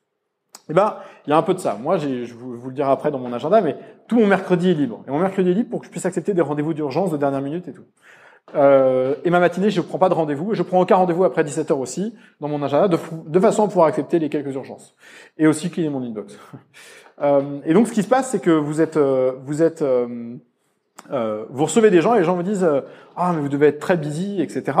Et en fait, ils, ils, ils, se rendent pas compte que juste à un moment donné, on a fait un trade-off, on a dit non à des gens pour pouvoir les recevoir, pour passer un moment quali avec eux, même si ça dure que 30 minutes. Et donc, on fait très attention à ça. Et donc, vous devez apprendre à dire non un maximum. Euh, vous devez, en tout cas, apprendre à trier les opportunités et à dire non. Et un non, c'est quelque chose qui doit être rapide et efficace. Il n'y a pas besoin de se justifier. Moi, si je vais me justifier auprès de tous les entrepreneurs à qui je dis non, d'abord, un, j'en sortirai pas. Et deux, mais je raconterai un nom de conneries. Mais, comment est-ce qu'on peut dire non de manière juste à quelqu'un qui commence sa boîte Alors que par, par définition, il va changer 80% de sa boîte euh, sur le chemin? Et puis je sais pas si son marché comment il va évoluer, comment lui va évoluer, comment sa team va évoluer, etc. Je suis pas là pour juger, je suis là pour décider. Euh, et donc donc d'ailleurs j'ai deux raccourcis. Moi j'en ai un qui s'appelle No Deal EN et No Deal FR. Le No Deal FR c'est euh, bonjour, malheureusement pas un sujet sur lequel on souhaite se positionner. Virgule, désolé, point. Euh, le malheureusement ça veut dire attention mauvaise nouvelle. Le désolé ça veut dire s'il te plaît ne me relance pas. Euh, globalement, il y a deux, négations au début et à la fin. Le but, c'est de, malgré le fait que la phrase est un peu violente, parce que c'est juste une phrase, on met un peu d'empathie avec le malheureusement et les deux. C'est pas contre eux, c'est juste qu'on fait des choix et ce choix-là, c'était non. Euh, donc apprenez à dire non parce que non, vous allez voir, ça vous change la vie, quoi. Et alors il y a un truc. Alors, donc euh, vous savez que je suis un fan de Zenly. Donc j'utilise Zenly moi depuis deux ans euh, et je suis en, je dois avoir 250 ou 300 amis dessus. Et j'ai plein de gens qui me disent ah mais c'est chiant avec Zenny parce que euh, quand tu veux pas sortir le soir euh, voir tes potes bah euh, tu peux plus sortir d'excuses. Mais mec en fait tu te rends pas compte. Le jour où tu as Zenny, tu te rends compte à quel point la vie est plus simple quand tu dis la vérité aux gens. C'est un truc de malade. Tu sors ce soir? Non, je restais moi, ça me fait chier. Les mecs ils le prennent vachement bien en fait. C'est ok, vous avez le droit de rester chez vous, de faire ce que vous voulez et tout. Vous n'êtes pas obligé de dire non désolé j'ai déjeuné familial. Un déjeuner familial, ça c'est le truc on l'a sorti 100 fois. Tu peux, euh, on peut se voir euh, samedi midi, non, euh, déjeuner de famille. Euh, bah c'est la même chose. Bon, et bah là tout d'un coup vous vous rendez compte avec des avec des avec des applications comme Zani à quel point la, la, la vérité vous change la vie quoi. C'est beaucoup plus simple de dire la vérité aux gens plutôt qu'essayer d'inventer des énièmes excuses sur lesquelles il faut broder derrière, etc. Euh, et, et, et, cette honnêteté, cette franchise, la manière que vous allez dire non aux gens, essayez de l'appliquer euh, aux autres personnes avec qui vous, êtes, vous interagissez dans l'entreprise. Moi, j'ai fait des, des, workshops chez L'Oréal, euh, euh, chez Swarovski, chez je sais pas quoi, et, vous voyez les mecs, ils sont, ils sont, ils sont enfermés dans leur politique interne, ils osent pas se dire non, ils font des meetings dans lesquels ils sont 8. Il n'y a pas un mec qui est là pour leur dire mais attendez les gars, sérieux, on est 8. Il n'y a pas de 3, 4, 5 qui veulent dégager du meeting pour que juste ça puisse être efficace. Euh, vous n'avez pas besoin d'être là. C'est un enfer. Et en fait, à mesure de s'enfermer dans cette espèce de, compromis, de complaisance, euh, d'envie ou de besoin de pas froisser l'autre, parce qu'on vous a interdit de froisser l'autre, parce que c'est mal de dire non à quelqu'un, mais putain, mais ça vous bouffe de l'intérieur. Donc, faites-vous une, une faveur. Vous avez en votre possession le droit de dire exactement tout ce que vous pensez à des gens. Alors après, il y a la manière, mais commencez par là, et vous allez voir, tout d'un coup, ça dégage le bruit autour, quoi. Euh, et après, il y a des gens qui le prennent mal. Bah, pour les gens qui le prennent mal, je suis désolé, mais vous êtes, vous êtes pas en train de, vous créez pas une succursale Emmaüs, quoi. Bon, euh, donc la gestion des opportunités, ben, ça c'est tout le piège. Vous allez dire non à beaucoup de monde et il va falloir les opportunités. Euh, comment comment craquer les bonnes opportunités Moi j'ai une méthode, je ne sais pas si elle fonctionne encore, euh, mais quand je vois les quelques deals que j'ai fait, donc Zenly est un bon exemple. Je vous donne l'exemple de Zenly. J'étais un jour, je débarque au, au bureau un matin, je faisais la levée de fonds, c'était en 2013. 21 euh, janvier 2013, je crois, ou 23. Je débarque chez, chez Global Equities et je descends mon fil Twitter et je vois un rose deal. C'était les deals d'app euh, de vente privée et c'était pour une application qui s'appelle Alertos. Alertos, c'est un moyen de traquer vos enfants euh, quand vous êtes un parent pour savoir quand ils arrivent à l'école, quand ils rentrent chez eux et pour eux d'envoyer une alerte quand ils ont un pépin. Je télécharge l'application en tant que jeune papa en disant ah c'est génial. Et je leur envoie un message à, à, par le formulaire de contact. Ah, ce que vous faites, vous faites c'est génial. Et puis je leur renvoie un message derrière en disant ah, comme au niveau de l'expérience utilisateur, c'est bof. Hein. Ils venaient juste de commencer, c'était Antoine et Alexis euh, dans leur euh, petit euh, studio rez-de-chaussée avenue de Friedland. Euh, ça c'est un peu moins cool, j'aurais bien voulu dire Palaiso aussi, mais bon, c'était avenue de Friedland à l'époque. Euh, qui bossait avec des freelances et qui faisait leur rap. Et, et donc, euh, et ils m'ont dit euh, euh, merci pour le feedback, etc. Rencontrons-nous, bu- buvons-nous un café. Des gens qui me proposent de boire des cafés, j'en ai plein. Pourquoi est-ce que eux j'accepte? Eux j'accepte pour une raison très simple. On évolue tous, on évolue tous dans un cercle d'amis et de connexions très proches. Vous allez sur votre Facebook, pour regarder les gens, vous êtes tous connectés aux mêmes personnes tout le temps. Globalement, c'est un cercle très concentré. Ce qui fait qu'à un moment donné, on, on- on s'ouvre à d'autres opportunités, c'est quand on essaye d'aller catcher des cercles concentriques auxquels on n'avait pas accès avant. Et c'est pour ça que j'adore euh, aller dans les dans les dans les dans les corporates euh, euh, parler euh, justement de, de développement personnel ou euh, d'intervenir euh, dans un endroit comme Lyon ou d'aller je sais pas d'accepter une, une random connection comme Antoine et Alexis en, en- en janvier 2013 parce que tout d'un coup vous dites ok je vais m'ouvrir à un groupe d'individus auquel j'aurais jamais eu accès avant et je sais pas ce qui va en ressortir. Peut-être qu'il va rien en ressortir, peut-être qu'il va en ressortir quelque chose de génial. Mais ce qui est sûr, c'est qu'à un moment donné, au lieu de rester dans mon petit cercle concentrique sur lequel tout le monde se complaît, et si vous voulez, dans les événements startup, c'est insupportable à quel point c'est toujours les mêmes gens. Euh, euh, on se demande même si, si, si, si un jour on va pas avoir des enfants de VC. Ça, c'est ma, ça, c'est ma crainte, c'est, mon, c'est mon cauchemar de nuit. C'est me dire que, en fait, il y a tout, vous savez, en ce moment, il y a le, il y a le, il y a le scandale de la Silicon Valley avec les Dave McClure, Chris Saka, euh, qui sont accusés d'harcèlement euh, sexuel auprès de, auprès de la communauté euh, entrepreneur féminine. Et euh, dans le même temps, tout le monde dit ah mais dans le monde du VC de l'entrepreneuriat, il y a une discrimination négative, ça manque de femmes. Et, euh, tout d'un coup, j'ai fait un cauchemar. Je me suis dit mais en fait, c'est un marché, c'est un, c'est un, un, environnement tellement consanguin euh, que j'ai peur du jour où on va commencer à avoir des couples de VC quoi. Euh, bref, euh, mais ça c'est chacun ses chacun ses hantises. Euh, donc, euh, on se retrouve sur des cercles très consanguins, très concentriques, très concentrés, et donc on sort pas des opportunités. Donc quand quelqu'un euh, vous contacte sur un sujet donné, réfléchissez si vous voulez prendre cette opportunité d'un moment donné de sortir de votre zone de confort, de sortir de votre zone de connaissance et d'aller rencontrer des gens qui sont extérieurs à ceux que vous connaissez. Et donc par exemple, il y a deux semaines, euh, j'ai un pote qui m'appelle, qui me dit Jean, euh, j'ai une copine euh, chez Swarovski, euh, euh, ils ont un espèce de séminaire d'une journée, machin chose. Ils sont pas nombreux, ils sont que 15. Euh, mais ils ont besoin de quelqu'un qui investit dans les startups, qui connaît un peu les startups, qui peut leur parler une heure. Mais moi, évidemment, j'y vais avec plaisir. Je m'en fous qu'ils soient 15.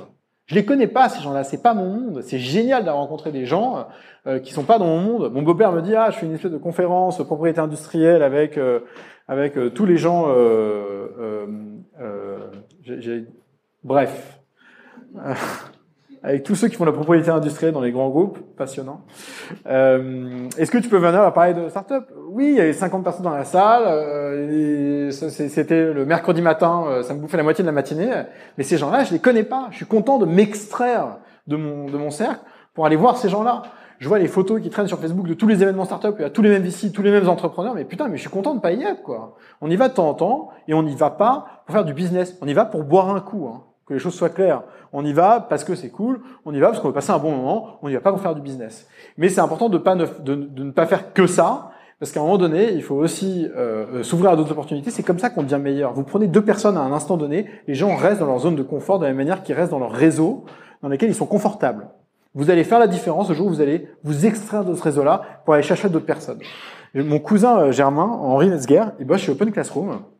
Et c'est génial, donc c'était un artiste, il était avec moi à l'université, et lui il a essayé de percer avec son avec son groupe, avec sa guitare et tout pendant des années. Il faisait, le mec est, résilient. Hein. Il faisait euh, voiturier à l'hôtel avenue Kléber, euh, en vivant dans le petit studio au-dessus de chez ses parents, en étant et en, et en, faisant son master pour se sauver les miches au cas où la musique ça marchait pas. Et puis la musique ça a pas très bien marché. Il a bossé pour une première boîte de The Family qui s'appelle Jelly Note, et puis à un moment donné il a il a postulé chez chez Open Classroom dans lequel il a eu un job de sales. Et putain, mais je vois la différence entre un bon et un mauvais sales quand je vois mon cousin. Et c'est un truc de malade. Il débarque là-bas, il a de l'envie, il me dit, ouais, tu vois, le sales, c'est comme la drague.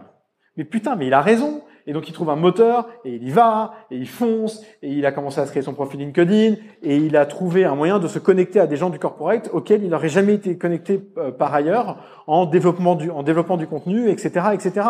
Et donc je vois les mecs qui font la différence, qui, qui gravissent les, les, les échelons les uns après les autres beaucoup plus vite, parce qu'à un moment donné, ils décident de sortir de leur zone de confort pour aller sur une, euh, sur une zone annexe. Ils ne, sait, ils ne savent pas si ça va être utile, mais en tout cas, ça débloque des opportunités. Et à un moment donné, il y a une des opportunités qui, tac, va faire que vous arrivez à, à, faire quelque chose d'exceptionnel. C'est comme les startups. Criteo, c'est une boîte, elle a levé 10 millions avant de savoir ce qu'elle allait avoir comme business model. Il faisait juste de la recommandation, ok? Il débarque à un board, Évidemment, il brainstorm pour la énième fois sur ce putain de business model, et je sais pas d'où ça vient. Euh, euh, la légende dit que euh, c'est une idée de Marie Eklund. Euh, c'est probablement vrai, mais en fait, je sais plus exactement. Donc, je vous dis ça, voilà. Ce qui maintenant gère Daphne. et ils disent, mais on va faire du retar. Et donc, ils arrivent avec l'idée de retargeting. Putain, jackpot. Après, il fallait l'exécuter l'idée. Mais vous vous rendez compte qu'il y a une discussion, une idée, un truc, ça a duré 30 secondes, et ça change la trajectoire de la boîte. Ça change tout. C'est comme le jour où, euh, où vous, euh, euh, c'est comme le jour où je descends mon putain de fil Twitter et je tombe sur Alertos. Mais jamais de la vie, j'aurais pu connaître Antoine et Alexis. On n'a que trois ans d'écart, mais putain, en termes de génération, ils sont quand même, ils sont, ils sont quand même plus en bas. Ils organisaient des soirées. Moi, j'étais déjà papa. Juste, on avait, on n'allait jamais se connecter. Et à un moment donné, on descend ça, je vois ça, je les contacte. Et évidemment, ils tirent le fil et donc ils il, il provoquent cette rencontre. Et aujourd'hui, c'est une des boîtes dont je suis le plus fier. Et c'est incroyable d'avoir créé cette connexion. Et tout ça, c'est parce qu'à un moment donné, on s'est ouvert à une opportunité dont on ne connaissait pas l'issue, mais parce qu'on est on a une vision long terme de ce qu'on fait, une approche long terme, et qu'on se dit juste qu'il faut s'ouvrir aux autres, et ben on arrive à ce genre d'opportunité. Donc il faut mixer votre capacité à dire non à beaucoup de monde et euh, votre capacité à vous ouvrir à des opportunités euh, auxquelles vous ne seriez pas ouvert naturellement, euh, mais qui potentiellement peuvent générer plein de choses. Je vais euh, enchaîner sur les meetings et après je vais vous laisser un petit peu de temps quand même. Euh, alors les meetings, si le mec connaît, si quelqu'un dans la salle connaît le nom du mec ou de la nana qui a inventé les meetings d'une heure, s'il vous plaît quoi, c'est abusé ça. Il y a un gars un jour, je sais pas qui, hein, il a dit bon, euh, aujourd'hui j'ai décidé, il va y avoir une norme pour les meetings, c'est une heure. Alors tu prends ton agenda, tu fixes un meeting, c'est une heure. Mais une heure, c'est hyper long, putain. C'est un truc de malade, c'est inefficace. On le sait que les gens ont 30 à 45 minutes d'attention. Une heure, c'est horrible. Tous ici, vous allez gagner énormément de temps en arrêtant de fixer des meetings d'une heure. On fixe juste une heure parce que c'est la plage horaire, c'est là où il y a les deux traits sur l'agenda euh, euh, Google. Mais alors attendez, ils sont sympas parce que l'agenda Google. Et en fait, vous avez vu que c'est vachement plus difficile de glisser une demi-heure. Beaucoup plus facile de glisser une heure. Euh, mais globalement, les meetings. Donc il y a deux choses sur les meetings. Donc les meetings d'une heure, ça marche pas. Ok? Ça sert à rien. Le point de concentration, c'est 30 à 45 minutes. Si vous ne mettez pas les gens dans une pression d'efficacité dans le meeting, c'est quelque chose qui devient euh, tout de suite très euh, dilettant, euh, euh, sur lequel on, on, perd du temps. c'est bref, ça, devient verbeux, c'est chiant quoi. donc un bon meeting, c'est un meeting qui dure 30 à 45 minutes. Moi, je fixe les meetings de 45 minutes et je n'ai aucun scrupule à les arrêter au bout de 30 si je pense que c'est le moment. Aucun. Ça ne me dérange pas, c'est efficace, c'est bon pour moi, c'est bon pour mon interlocuteur, c'est bon pour tout le monde. Ça, c'est la première chose, le temps des meetings. La deuxième chose, c'est les meetings ne sont efficaces qu'à deux, trois, quatre personnes grand maximum. Dans les grands groupes, leur spécialité, c'est d'avoir deux mecs qui décident de prendre un meeting, qui se retrouvent avec deux autres personnes là, qui sont en fait euh, deux personnes qui sont pas exactement dans le meeting, mais si on les invite pas, ça va faire un drame dans la boîte et tout machin. Donc, ils sont quatre déjà. Chacun vient avec son sbire. Le mec, il débarque à 8. À 8 pour décider de la couleur du prochain produit L'Oréal qui vont sortir, quoi. C'est un truc de margeau. Et donc, ils sont 8, et il faut que tout le monde parle, puis tout le monde arrive. Ah, tiens, il faut qu'on branche l'ordinateur. Ah, bah merde, la prise du truc marche pas. Euh, encore 10 minutes. Euh, ah, zut, j'ai oublié mon café. Je cherche le café, je reviens on s'installe, t'as passé un bon week-end, bah ouais, on est lundi, il faut être poli avec les collègues. Waouh Et puis ça dure une heure et demie, quoi. C'est l'enfer. Refuser les meetings à plus de 3, 4 personnes. Les gens, ils sont intelligents, ils sont, ils sont, ils sont là, ils peuvent lire des comptes rendus, des bullet points, des actions à réaliser. Vous n'avez pas besoin d'emmener tout le monde. Et alors le pire, c'est que les mecs, ils en a 8, et en plus, ils ouvrent leur ordinateur pour faire leur mail. Donc ils disent en disant, ouais, c'est important que je sois dans le meeting, et ils suivent rien. Alors ça, c'est un truc de dingue. Donc, arrêtez le meeting d'une heure, 30, 45 minutes, arrêtez le meeting à 8, ça sert à rien, 3, 4 maximum, 2, c'est génial. Et puis, euh, la, la, la troisième chose qui est juste la chose la plus essentielle, euh, c'est fixer un objectif au meeting. Alors ça, c'est un truc incroyable. Les gens débarquent dans des meetings, parce qu'on leur a dit, il faut qu'on parle de quelque chose, mais on ne sait pas pourquoi on en parle et où on va avec ce truc. Il n'y a pas d'agenda, quoi. Le mec, débarque dans le meeting, et puis on parle d'un truc, et on ressort, et il y a quelqu'un à la fin qui dit, ouais, au fait, euh, c'était pour décider de la couleur. Donc, c'est quoi la couleur euh, du rouge à lèvres euh, Donc, on, a, on, on, débarque sans objectif. Il y a des choses. C'est, moi, je passe, je fais 10 meetings par jour. Il y a 9 meetings sur 10. Je termine le meeting en disant non aux gens. Et si j'avais aucun autre objectif que de dire non aux gens, mais ma vie, ce serait de la merde. Ce serait horrible, quoi. C'est-à-dire que je passerais mon temps à perdre du temps. Et je fais pas ça. Nous, ce qu'on a chez Kima, c'est qu'on va passer 300, 500 000 par semaine. On fait beaucoup de meetings. Rose, Alexis, moi, Vincent, Pierre, euh, Éléonore. On voit du monde. Et, et, et notre objectif dans ces meetings-là, c'est pas nécessairement de dire oui ou de dire non, de faire un deal. C'est de laisser une bonne impression à l'entrepreneur pour qu'il parle de nous à d'autres entrepreneurs quand il est quand il est quand il va en croiser. Première chose. Et deuxième chose, c'est d'essayer à tout prix de pouvoir lui donner un feedback actionnable sur lequel il va pouvoir euh, s'appuyer et qui va pouvoir l'aider dans sa boîte. Donc c'est transformer ce meeting, qui est un meeting d'opportunité sur lequel en fait il vient me chercher de l'argent, en meeting, en, office hour. Et donc on essaye de faire ça. Et donc moi je vais à tous mes meetings et avant chaque meeting, je me rappelle ça. Tu vas dans ce meeting pour apporter un feedback constructif à la personne et lui donner une bonne image de Kima pour quand il sort de là, qu'il en parle à ses copains. Parce que tu sais que tu vas dire non. Et ben vous, quand vous démarquez dans un meeting, vous fixez l'objectif aux gens. Vous posez dans la salle, vous dites, je vous rappelle que l'objectif de ce meeting, c'est d'aller là. Et à la fin de l'objectif, il y a des actions. Et vous donnez des actions aux gens pour aller remplir l'objectif. C'est tout le principe d'un meeting. Sinon, je sais pas, euh, vous appelez ça euh, une happy hour, quoi, et débarquer avec des cocktails. Pas la peine de faire un meeting. Donc c'est hyper important de vous, euh, de vous attacher à, à, à fixer un horaire qui soit pas une heure, qui soit plutôt 30 à 45 minutes, à éviter d'avoir trop de monde dans le meeting et à fixer un objectif clair dans lequel il y a des actions. Et ça, c'est pas une technique de, de, de développement personnel. C'est un principe de base, essentiel, qu'on a oublié parce qu'on nous a appris dans les grands groupes, dans les amphis, dans les écoles et dans tout ce qu'on a fait, qu'un meeting, ça dure une heure, c'est complaisant, on ne sait pas pourquoi on y va et on ne sait pas ce qu'on doit faire quand on en ressort. Interdit. Euh... Allez, allez, cinq minutes encore. Task management. Alors ça, je pense que c'est la, chose sur laquelle on échoue le plus, euh, tous ici, moi y compris. Euh, sais pas, vous avez, enfin, ça c'est ma spécialité, c'est la lettre euh, à poster à la poste, à mettre à la poste. vous avez la, donc euh, vous avez marqué votre truc, vous avez votre enveloppe, vous avez mis l'enveloppe. Déjà, vous n'avez pas de timbre. Euh, donc ceux qui ont, alors il y a deux choses. Il y a des gens qui n'ont pas le timbre, donc ils vont euh, donc chez le buraliste acheter le timbre, ils mettent le timbre et le mettre à la poste. Donc ça, il faut à peu près une semaine. Il y a des gens qui ont le timbre chez eux, ils collent le timbre, ils le mettent dans leur sac, et là, il faut à peu près un mois. Parce qu'en fait, ils l'oublient dans le sac. Enfin, ça, c'est moi, en tout cas. Euh, ben, en fait, les tâches, c'est exactement ça. C'est des trucs souvent chiants, c'est pour ça que ça s'appelle une tâche, hein, ces tâches, euh, qu'on doit faire, qui prend pas beaucoup de temps mais qu'on fait pas.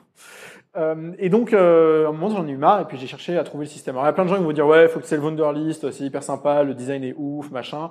Euh, faut que essayes Todoist, faut que tu essayes Sordi sur Gmail, faut que... Les gens, ils vous donnent des méthodes euh, rocket science, euh, genre, on a l'impression qu'on bah, on a l'impression qu'on est en train de, vraiment de, de, genre, de construire une requête, quoi. C'est, euh, fais un diagramme de Gantt, ok, pour gérer tes tâches, la folie.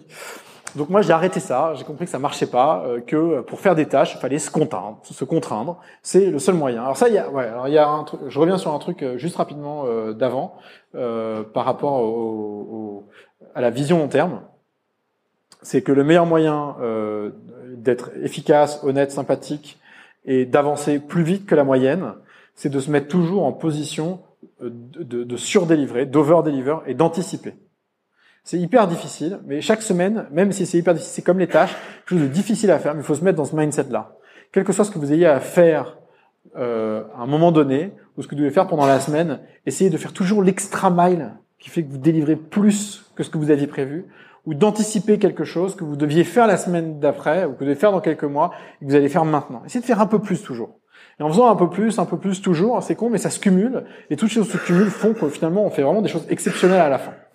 Et moi je le vois, là, Alexis chez nous, euh, chez Kima, euh, donc il, il, donc il fait des deals, euh, c'est un super euh, technicien, c'est un ingénieur très très bon. Euh, il vient me voir euh, la semaine dernière, il me dit Jean, euh, j'ai développé un scrapper qui va récupérer toutes les boîtes dans les médias, etc., qui nous les classe, que j'ai foutu dans un HubSpot et tout. Il m'a éclaté. J'ai trouvé ça génial. Le mec, il débarque, on lui a rien demandé, et tout d'un coup, il a anticipé et over-deliver sur un truc exceptionnel dont on va avoir besoin, sur lequel j'ai pas pris le lead parce que j'ai pas le courage, j'y arrive pas, j'ai d'autres trucs dans le pipe, j'ai mis ça de côté. Et lui, à un moment donné, il a pris le sujet, il a taclé, il débarque, il dit bim, on va faire ça. Putain, et ça, j'adore. Et c'est comme Rose, elle débarque, elle me dit bon, Jean, j'ai contacté un tel, un tel, un tel, on va faire euh, tel workshop, tel workshop, tel workshop. Euh, putain, mais ça, j'adore, quoi. Et la dernière fois, j'étais à San Francisco, je passe trois semaines, je reviens. Et je débarque, on fait notre Monday meeting, et Rose fait la gueule. Alors Rose, elle est géniale parce que Rose, en fait, elle n'arrive pas à cacher euh, quand euh, quand il y a un truc qui qui qui qui, qui, l'énerve. Et donc elle fait la gueule. Je dis mais ça va, Rose Qu'est-ce qui se passe et tout? Elle me dit non, mais en fait, ça fait chier. T'étais à à San Francisco pendant trois semaines. En fait, on, on, on s'est rendu compte pendant trois semaines que tout d'un coup, on se mettait dans les pantoufles, quoi. Euh, et donc par elle-même, elle s'est rendue compte de ça et par elle-même, elle a commencé à bouger, à faire bouger ça. Et moi, j'attends ça évidemment des gens avec lesquels je bosse, j'attends ça de moi-même et attendez ça de vous-même et des gens avec lesquels vous bossez, euh, que les gens, par eux-mêmes, délivrent plus que ce qu'ils ont prévu et anticipent les choses parce que c'est ça qui fait que vous laissez une trace exceptionnelle aux gens que vous rencontrez avec lesquels vous bossez. C'est quand vous délivrez plus que ce qui est prévu. C'est vraiment le, c'est la cerise sur le gâteau, quoi. Et ça, c'est hyper important. Bon, retour aux tâches. Donc, euh, euh, les tâches, c'est un set de contraintes. Ok? Donc, le set de contraintes, il faut vous les mettre. Il n'y a pas le choix. La contrainte, c'est quoi? C'est une option. La contrainte, c'est une option. Hein. C'est une action à faire dans un temps donné et avec un et avec un paramètre donné. Le paramètre donné, ça peut être euh, le temps qu'il faut pour l'action, le nombre de gens qu'il y a pour faire l'action, l'intensité, etc. En fonction des tâches, vous avez évidemment des tâches qui sont plus ou moins faciles à faire. Moi, les tâches, je les classe toujours en deux.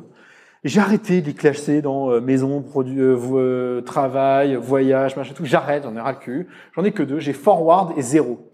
C'est simple. Forward, c'est toutes les tâches que je traite le matin à 8h30 en arrivant au bureau. Je ne fais rien d'autre avant d'avoir cleané forward. Et d'ailleurs, je close mon ordinateur le soir sur mon Google Keep. Ah oui, alors j'utilise Google Keep. Je sais pas ce que vous utilisez, les gens qui utilisent Evernote. Je trouve ça lourd, gros, ça sert à rien. Les gens qui utilisent plein d'apps, super. Moi, j'ai pris l'app la plus simple et la plus stupide qui existe, c'est Google Keep. C'est léger, ça marche, vous mettez le truc, euh, ça fonctionne pas mal. Donc j'ai cette liste, je, la, je ferme le soir sur cette liste-là, je me lève le matin. C'est la première liste que je tacle. Parfois, il y a des choses que je peux pas faire parce que ça demande d'autres compétences, d'autres gens, euh, la poste n'est pas ouverte ou je sais pas quoi. Et dans ce cas-là, euh, euh, euh, je la mets dans une, je la mets dans une, je la mets dans la liste, je la laisse dans la liste forward ou je mets un rappel dans mon, je prends mon téléphone, je mets un rappel faire telle tâche à 11h30 parce que c'est à 11h30 que, je sais pas, le notaire est disponible ou que le bureau de poste ouvre, je ne sais quoi. Mais globalement, vous mettez ça à forward et donc c'est les premières tâches que vous faites le matin avant de commencer la journée. Tacler des choses le matin avant de commencer la journée, ça vous donne un niveau de, de, de, de satisfaction énorme pour pouvoir avancer, c'est fantastique. Une première chose. Premier type de tâche. Et j'ai la deuxième liste qui est la liste zéro. La liste zéro, c'est les tâches que je fais le mercredi soir et dimanche soir quand je fais mon inbox zéro. Et généralement, c'est des tâches qui sont un peu plus longues, qui prennent un peu plus de temps, genre euh, remplir les stats pour aller aux US, quoi. Quand vous êtes cinq dans une famille, je vous raconte pas l'enfer, le temps qu'il faut pour faire ça, c'est à se tirer une balle. Euh, et puis en plus, il faut les passeports. Donc euh, moi, j'ai les passeports, ils sont chez moi, donc je fais ça de chez moi. Euh, c'est regarder, euh, regarder euh, le, le, la, la keynote euh, du dernier business de Jean-Daniel Guillaume, fondateur de Capitaine Train, sur lequel il faut que je fasse un peu de temps, parce qu'il faut que je le regarde, il faut que je fasse des remarques, je vais en avoir pour un quart d'heure, 20 minutes, une demi-heure, etc. C'est toutes les tâches un peu longue traîne, qui prennent un peu plus de temps, mais qui sont pas pressées. Et donc, moi, je divisais toutes ces tâches, toutes mes tâches en deux, et à chaque fois que je vois quelqu'un, que je parle d'une opportunité, d'une opportunité, etc., je réfléchis pas je prends mon téléphone, je Google Keep, et je mets ça soit dans Forward, soit dans Zero, dans l'un ou l'autre. Et je laisse ça de côté. Et le soir, euh, le mercredi soir, le dimanche soir, ou le matin quand je me lève, je regarde ma liste. Et généralement, euh, c'est à ce moment-là que je traite les choses. Évitez de vous embrouiller l'esprit avec du, euh, euh, de vous embrouiller l'esprit avec des tâches latentes. Tout ce qui est latent est dangereux, quoi. C'est le le principe de la décision. Décision. Ça c'est la seule chose que j'ai apprise parce que j'ai regardé sur Wikipédia un jour. Décision, ça vient du, du latin décidere, ça veut dire euh, euh, euh couper, tuer, killer. C'est, et ça, c'est hyper important. Et en fait, quand, quelle que soit l'action que vous faites, toute action est une décision. Quoi. Les décisions, c'est mettre les choses derrière soi. Quand vous tuez une tâche, vous la mettez derrière vous. Si vous avez trop de pending actions, de choses qui vous encombrent pendant la journée, vous avez trop de choses devant vous, vous avez l'esprit embrumé. Euh, il y a ces trois mecs qui sont en train de faire ce, ce, ce bouquin dont le working title s'appelle La 25e heure. Ils appellent ça le nuage noir. Quoi. Et moi j'aime beaucoup ça, le principe du nuage noir. C'est exactement ça. Vous avez ce putain de nuage noir devant vous qui est un espèce d'encombrement de tâches, de choses euh, qui vous encombre l'esprit, qui vous empêche d'avancer. Et donc si vous faites pas travailler ces tâches et tout ce que vous avez à faire dans un système qui vous ressemble, avec lequel vous êtes à l'aise, vous allez toujours rester embrumé par rapport à ça avoir un système de management de tâches, ça ne veut pas dire que vous allez être exceptionnel. Hein. Ça ne veut pas dire que le matin vous allez vous lever et que vous allez gérer vos tâches parfaitement. Ça ne veut pas dire que moi, si j'ai prévu de faire une box zéro le mercredi soir et le dimanche soir, je, le fais tous les mercredis soirs et tous les dimanches soirs. Parfois, j'échoue à faire ça, j'y arrive pas. Mais par contre, j'ai un système. Et donc, ça veut dire que quand je sors de ce système, j'arrive à mesurer euh, pourquoi j'en sors, euh, avec quel, euh, à, quel niveau j'en sors, euh, à quel moment je suis loin de mon système, ou dans le système, ou proche du système, etc. Mais quand vous commencez à mettre un périmètre sur la manière dont vous êtes organisé, et eh ben tout d'un coup, vous comprenez beaucoup mieux la manière dont vous vous organisez, dont vous avancez, dont vous faites les choses, etc. Et vous faites pas ça pour être irréprochable, vous faites ça pour vous organiser, pour avoir une clarté de vision et d'exécution sur la manière dont vous avancez au quotidien. Donc, moi, j'ai mes deux listes, c'est forward et zéro. Vous mettez les listes que vous voulez, à l'intérieur que vous voulez, vous buildez le système que vous voulez. Ça n'a pas beaucoup d'importance à la fin de la journée. Ce qu'il faut, c'est que ce système soit en accord avec vous-même, avec la manière dont vous gérez votre agenda au quotidien, et ça vous permettre d'avoir une mesure de est-ce que je suis à l'heure, est-ce que je suis en retard, et à quel, point je suis à l'heure, et à quel point je suis en retard. On s'arrête là pour 15 minutes, et on reprend dans 15 minutes. Euh, on va plus en avoir pour très très longtemps, vous inquiétez pas. Vous allez pouvoir profiter du soleil pour le déjeuner. Euh, L'inbox zéro, ça c'est ma cam de ouf. Euh, J'adore ça. En fait quand j'ai découvert, je sais, sais plus comment j'ai découvert l'inbox zéro, comment ça s'est fait. Honnêtement, je sais plus. Je sais que ça s'est passé il y a pas longtemps. Ça s'est passé il y a tout juste euh, trois ans. Euh, en fait, j'en avais marre d'ouvrir mon Gmail et de pas savoir par où commencer. Et en fait, c'était ça. Donc, comme je vous l'ai dit, on crée des règles à un moment donné parce qu'on décide de, soit parce qu'on a une contrainte qu'on essaie de résoudre, euh, soit parce qu'on se trouve pas assez efficace et qu'on se dit bon ok c'est quoi la discipline ou la contrainte que je dois me fixer de façon à devenir plus efficace et à régler ce problème. Euh, donc le sujet de l'inbox zéro, donc un jour je débarque sur mon Gmail et je me rends compte que j'ai tous ces emails et que je ne sais pas par où commencer. Je me dis mais merde c'est pas possible, il faut absolument que je trouve quelque chose. Et puis j'ai découvert le bouton archive sur euh, Gmail et j'ai trouvé ça incroyable. Donc en fait, quand vous regardez, donc je sais pas combien vous recevez d'emails, mais moi je reçois euh, pas loin de 2000 emails par semaine, et donc euh, donc ça fait euh, en moyenne 400 emails par jour ouvrés quoi. et donc à chaque fois que je reçois un email, je fais toujours une action avec cet email. Je le laisse jamais. Donc l'action c'est soit j'archive direct, vous mettez archivé, c'est facile, puis il n'apparaît plus. Soit vous le snoozez, donc c'est un sujet qui par exemple peut être important, mais sur lequel vous n'avez pas le temps, vous dites ok, je ferai ça mieux demain. Et donc moi je le snooze, donc c'est vous mettez euh, me le renvoyer dans deux jours. Donc il disparaît, mais il reviendra en deux jours. Soit euh, vous y répondez tout de suite et vous y répondez puis vous l'archivez. Faut pas qu'il traîne. Euh, soit vous le classez dans un dossier pour pouvoir le traiter plus tard. Et donc de la même manière que je traite mes tâches avec forward et zéro, et ben sur mes sur mon Gmail, j'ai deux tags, un qui s'appelle forward, un qui s'appelle zéro. Le tag forward, c'est les emails urgents que je vais traiter soit dans la soirée, soit le lendemain matin en même titre que mes tâches et le tag zéro, c'est ce que je vais traiter le dimanche soir ou le mercredi soir au moment où je vais vider mon inbox. Et donc tous les mercredis soirs et tous les dimanches soirs, je vide mon inbox. Je ne termine pas, je vais pas me coucher tant qu'il n'y a pas marqué no new emails sur mon Gmail. Il y a zéro, il y a rien c'est zéro en forward, zéro en inbox zéro et zéro en, inbox tout court. Ça veut peut-être dire qu'il y en a certains qui sont snoozés, mais toujours est-il que mon inbox elle est clean. Et quand vous recevez 400 emails par jour, euh, 300-400 emails par jour, Xavier ne reçoit plus de 1000. Quand vous recevez 400 emails par jour, si vous commencez pas à avoir une certaine discipline de traitement de ces emails, vous êtes mort. C'est impossible à traiter. Donc, euh, je ne sais pas combien de mails vous recevez, et en plus, en fonction de ce que vous faites et du boulot que vous, faites quand vous êtes sales, vous faites du market, je sais pas quoi, euh, vous avez une manière différente de gérer vos emails. Mais déterminez la discipline qui vous permet d'avoir inbox zéro deux fois par semaine. Moi, c'est le mercredi soir, le dimanche soir. Mercredi soir, 9h30, je mets dans mon ordinateur, je coupe tout, je prends mon, mon inbox et bam, bam, bam, bam, bam, bam, bam, je trie.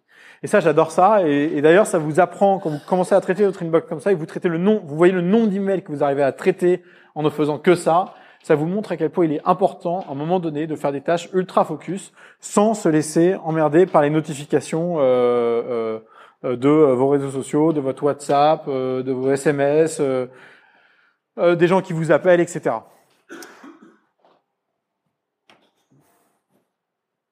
Euh, la même manière que donc alors je vous ai raconté que le principe de développement personnel euh, c'est un peu comme euh, les c'est c'est le c'est le régime minceur des start et c'est un peu la même chose euh, niveau euh, euh, et c'est un peu la même chose que pour les euh, euh, donc c'est le régime quoi. Euh, Il y a quand même un truc qui est important, euh, c'est que il faut avoir euh, si possible une discipline de vie à côté de votre discipline pro. C'est impossible d'être une machine euh, de travail sans avoir un minimum de discipline perso à côté. C'est pas compatible. Moi, je dis aux gens, organisez-vous comme une machine pour vivre comme un humain, pas pour vivre comme un con, hein, pas pour euh, sortir tous les soirs, pour vous la coller, euh, pour pas faire attention à ce que vous bouffez, euh, pour euh, pas dormir la nuit, etc. Il faut aussi que vous créez votre discipline, euh, votre discipline personnelle. Et la discipline personnelle, donc je vais vous donner un exemple, c'est pareil, c'est à un moment donné, vous avez des défauts, il faut créer des contraintes en face. Il y a des choses qui vous limitent, des choses sur lesquelles on n'est pas bon. Il faut arriver à trouver ce qui nous permet de s'améliorer. Donc moi, je vous donner un exemple. Ma femme est tombée enceinte. J'avais j'avais 26 ans.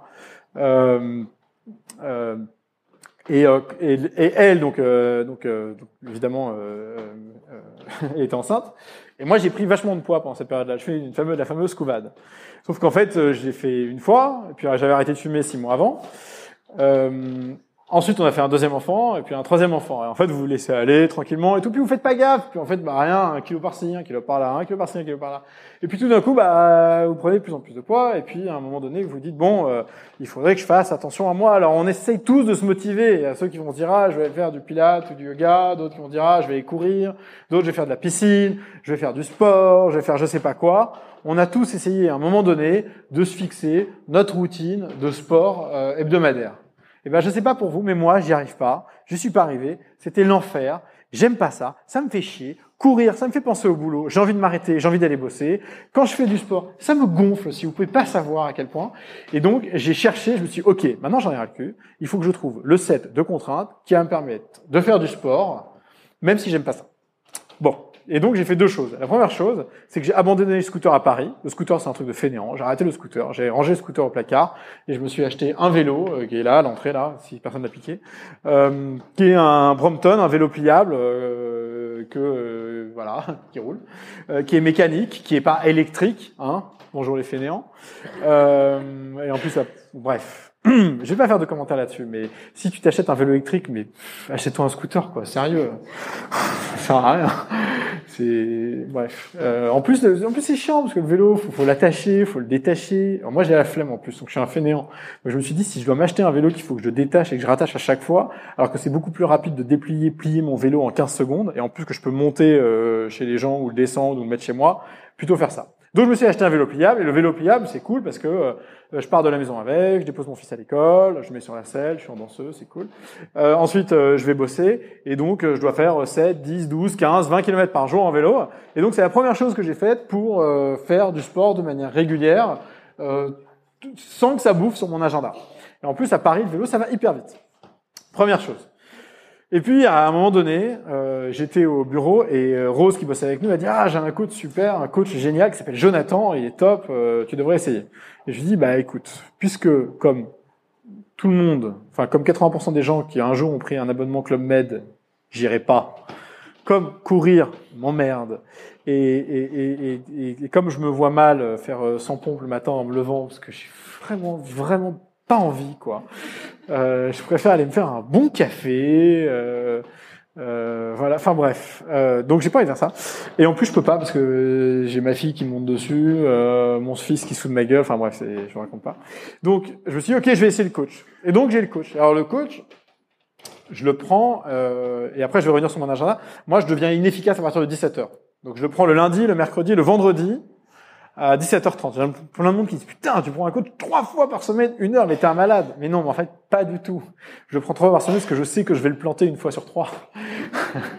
je l'ai pris trois fois et je le plante une fois sur trois. C'est systématique. Genre un rendez-vous de dernière minute, machin et tout. Ou même un jour, je me dis putain, j'ai la flemme, ça me fait chier là. C'est pas grave, je me rattraperai vendredi. Et donc, euh, et donc je, je, je, fais ça. Donc j'ai ce coach, trois par semaine, Jonathan, lundi, mercredi, vendredi, et je le plante une fois sur trois, et donc il vient euh, deux par semaine. Et ça fait six mois que je fais ça, et à chaque fois, je peux vous dire, je déteste toujours. Vous pouvez pas savoir que ça me fait chier d'y aller. J'y vais, faut que je me change, faut que j'y aille. Il est 17h30 en plus, il y a les emails. J'ai juste envie de choper mon téléphone, vider mes emails, répondre à mes trucs et tout, c'est horrible.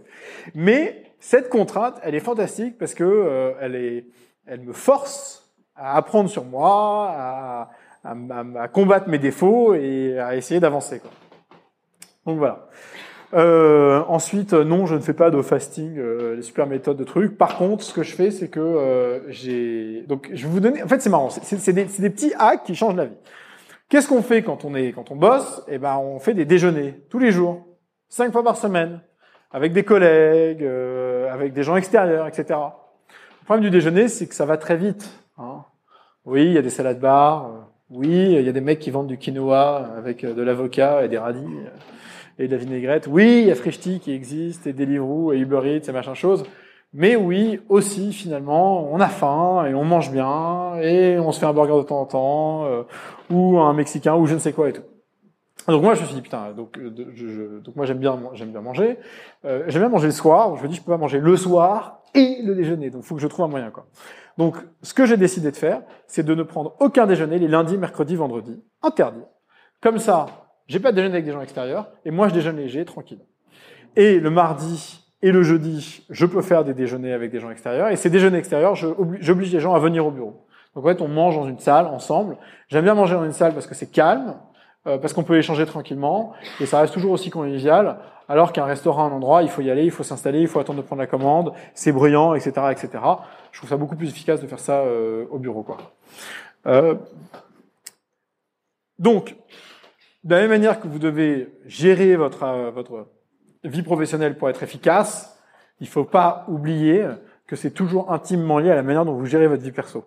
Donc je sais pas à quelle heure vous vous couchez, mais fixez-vous une discipline aussi, à quelle heure vous vous levez, etc mais il faut se fixer des limites. Et moi, vraiment, la meilleure limite que j'ai eue, c'est mes enfants, quoi. Mes enfants, de toute manière, à 7 heures, ils débarquent. Biberon, biberon, biberon. Voilà. Et je suis obligé de me lever à 7 heures pour faire le biberon. C'est obligé. Avant, c'était 6h30. Salaud. Euh, euh, et, et, et, le soir, il vous fatigue, quoi. Donc ça vous couche, hein, direct. Et le week-end, euh, il n'y a, y a, plus de week-end à l'arrache euh, à Ibiza au mois de juin. mais donc, donc, vous devez trouver votre discipline aussi personnelle et ensuite organiser votre vie euh, pro autour. Mais tout ça, c'est toujours intimement lié. Quoi.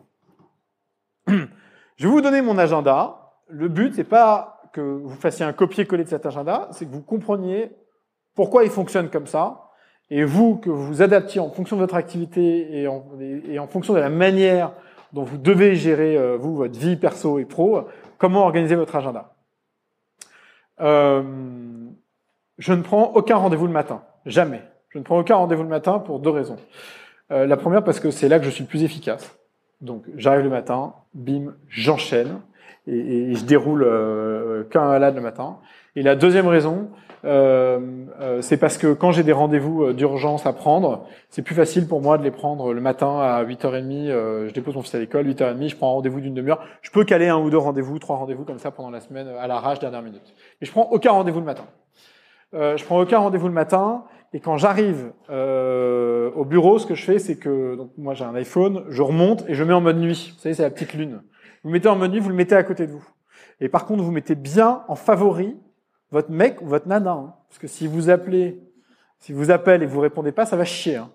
Donc moi, j'ai quelques numéros comme ça en favori, comme ça, si j'ai quelques personnes qui m'appellent, je sais que ça sonne. Euh, mais sinon, le reste, en fait, s'affiche pas. Donc les notifications, en fait, s'affichent, mais l'écran s'allume pas.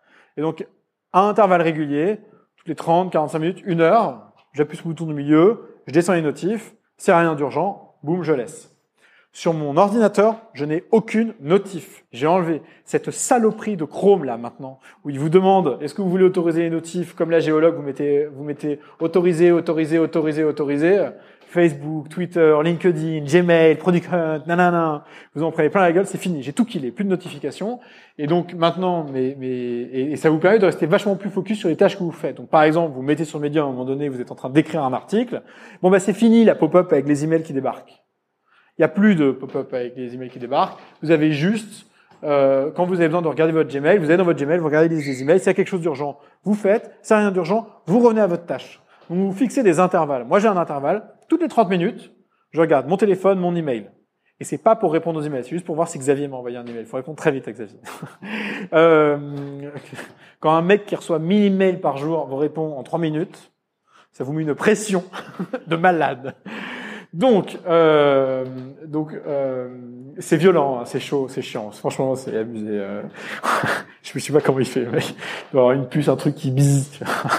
euh, donc, euh, toutes les 30 minutes, je chope mon inbox et donc je regarde ça, les notifications. Et s'il y a quelque chose d'urgent, je traite. S'il y a rien, je traite pas. Et je ne fais jamais deux tâches en même temps. Le multitasking, c'est de la connerie. C'est un mytho, ok? Ce qui existe, c'est la parallélisation de tâches. C'est différent paralyser les tâches, ça veut dire que vous faites une tâche de manière intense pendant 15 minutes, une demi-heure, vous regardez votre inbox et tout d'un coup vous traitez votre inbox si vous avez besoin pendant 15 minutes, une demi-heure. Vous paralysez par par par euh, par euh, par slot de 5, 10, 15, 30 minutes, peu importe le slot avec lequel vous êtes à l'aise. En fonction des tâches, le slot peut être plus ou moins long.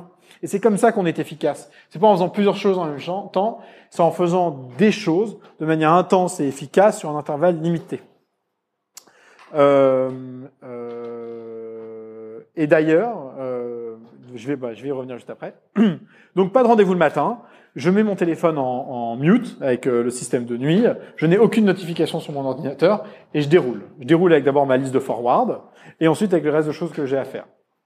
Au déjeuner, je prends aucun déjeuner lundi, mercredi, vendredi. Parfois, je fais des exceptions. Ça arrive.